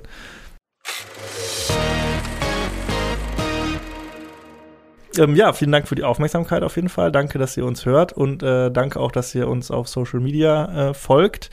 Ähm, wir bekommen da auch ab und zu mal ganz, ganz nette Kommentare, für die wir uns sehr bedanken wollen, auf jeden Fall. Ja, unter anderem von ähm, unserem lieben äh, Fan und Kumpel, dem Rainer Kühn. Das ist ähm, ein, äh, der hat den Soundtrack von Bang Boom Bang gemacht. Und ihr wisst ja, dass ich auch neben diesem Podcast noch einen Bang Boom Bang Podcast habe. Eine Minute Hardcore heißt er. Und ähm, für diesen Podcast sind wir mit dem lieben Rainer Kühn schon in, in Kontakt getreten, weil er nämlich den Soundtrack gemacht hat. Und der hat einen ganz netten Kommentar da gelassen. Da haben wir uns sehr gefreut. Liebe Grüße, lieber Rainer. Ja, und äh, auch bei äh, Apple Podcasts haben wir einen sehr netten Kommentar von einem User namens Oke bekommen, der sich, glaube ich, sehr viel Zeit genommen hat für diesen Kommentar. Also auch vielen Dank an dieser Stelle. Er wurde gelesen äh, und äh, es war nicht, äh, da war auch ein kleiner Hinweis drin, der an meine Adresse ging, nämlich dass äh, doch die äh, Trenner und das Intro-Jingle etwas leiser äh, gepegelt werden sollen. Ist schon angekommen, habe ich auch nicht das erste Mal gehört. Die letzten Folgen schon versucht darauf zu achten. Also die Kritik wurde gehört, aber auch die vielen netten Worte. Und äh, ja, bedanken wir uns sehr herzlich für und äh, würden uns freuen, wenn ihr uns weiterhin teilt und äh, weiterempfehlt. Und ähm, ja, vielleicht auch die ein oder andere gute Bewertung nochmal bei Apple Podcasts äh, hinterlasst. Freuen wir uns sehr drüber. Ja, vielen Dank auch nochmal an den lieben Nico von Joker Reviews. Vergesst nicht, dem auch zu folgen. Joker Reviews bei Instagram. Und ähm, ansonsten sage ich äh, bis zum nächsten Mal und vielen, vielen Dank für eure Aufmerksamkeit. Es war mir eine Freude. Bis bald. Filmzeitreise.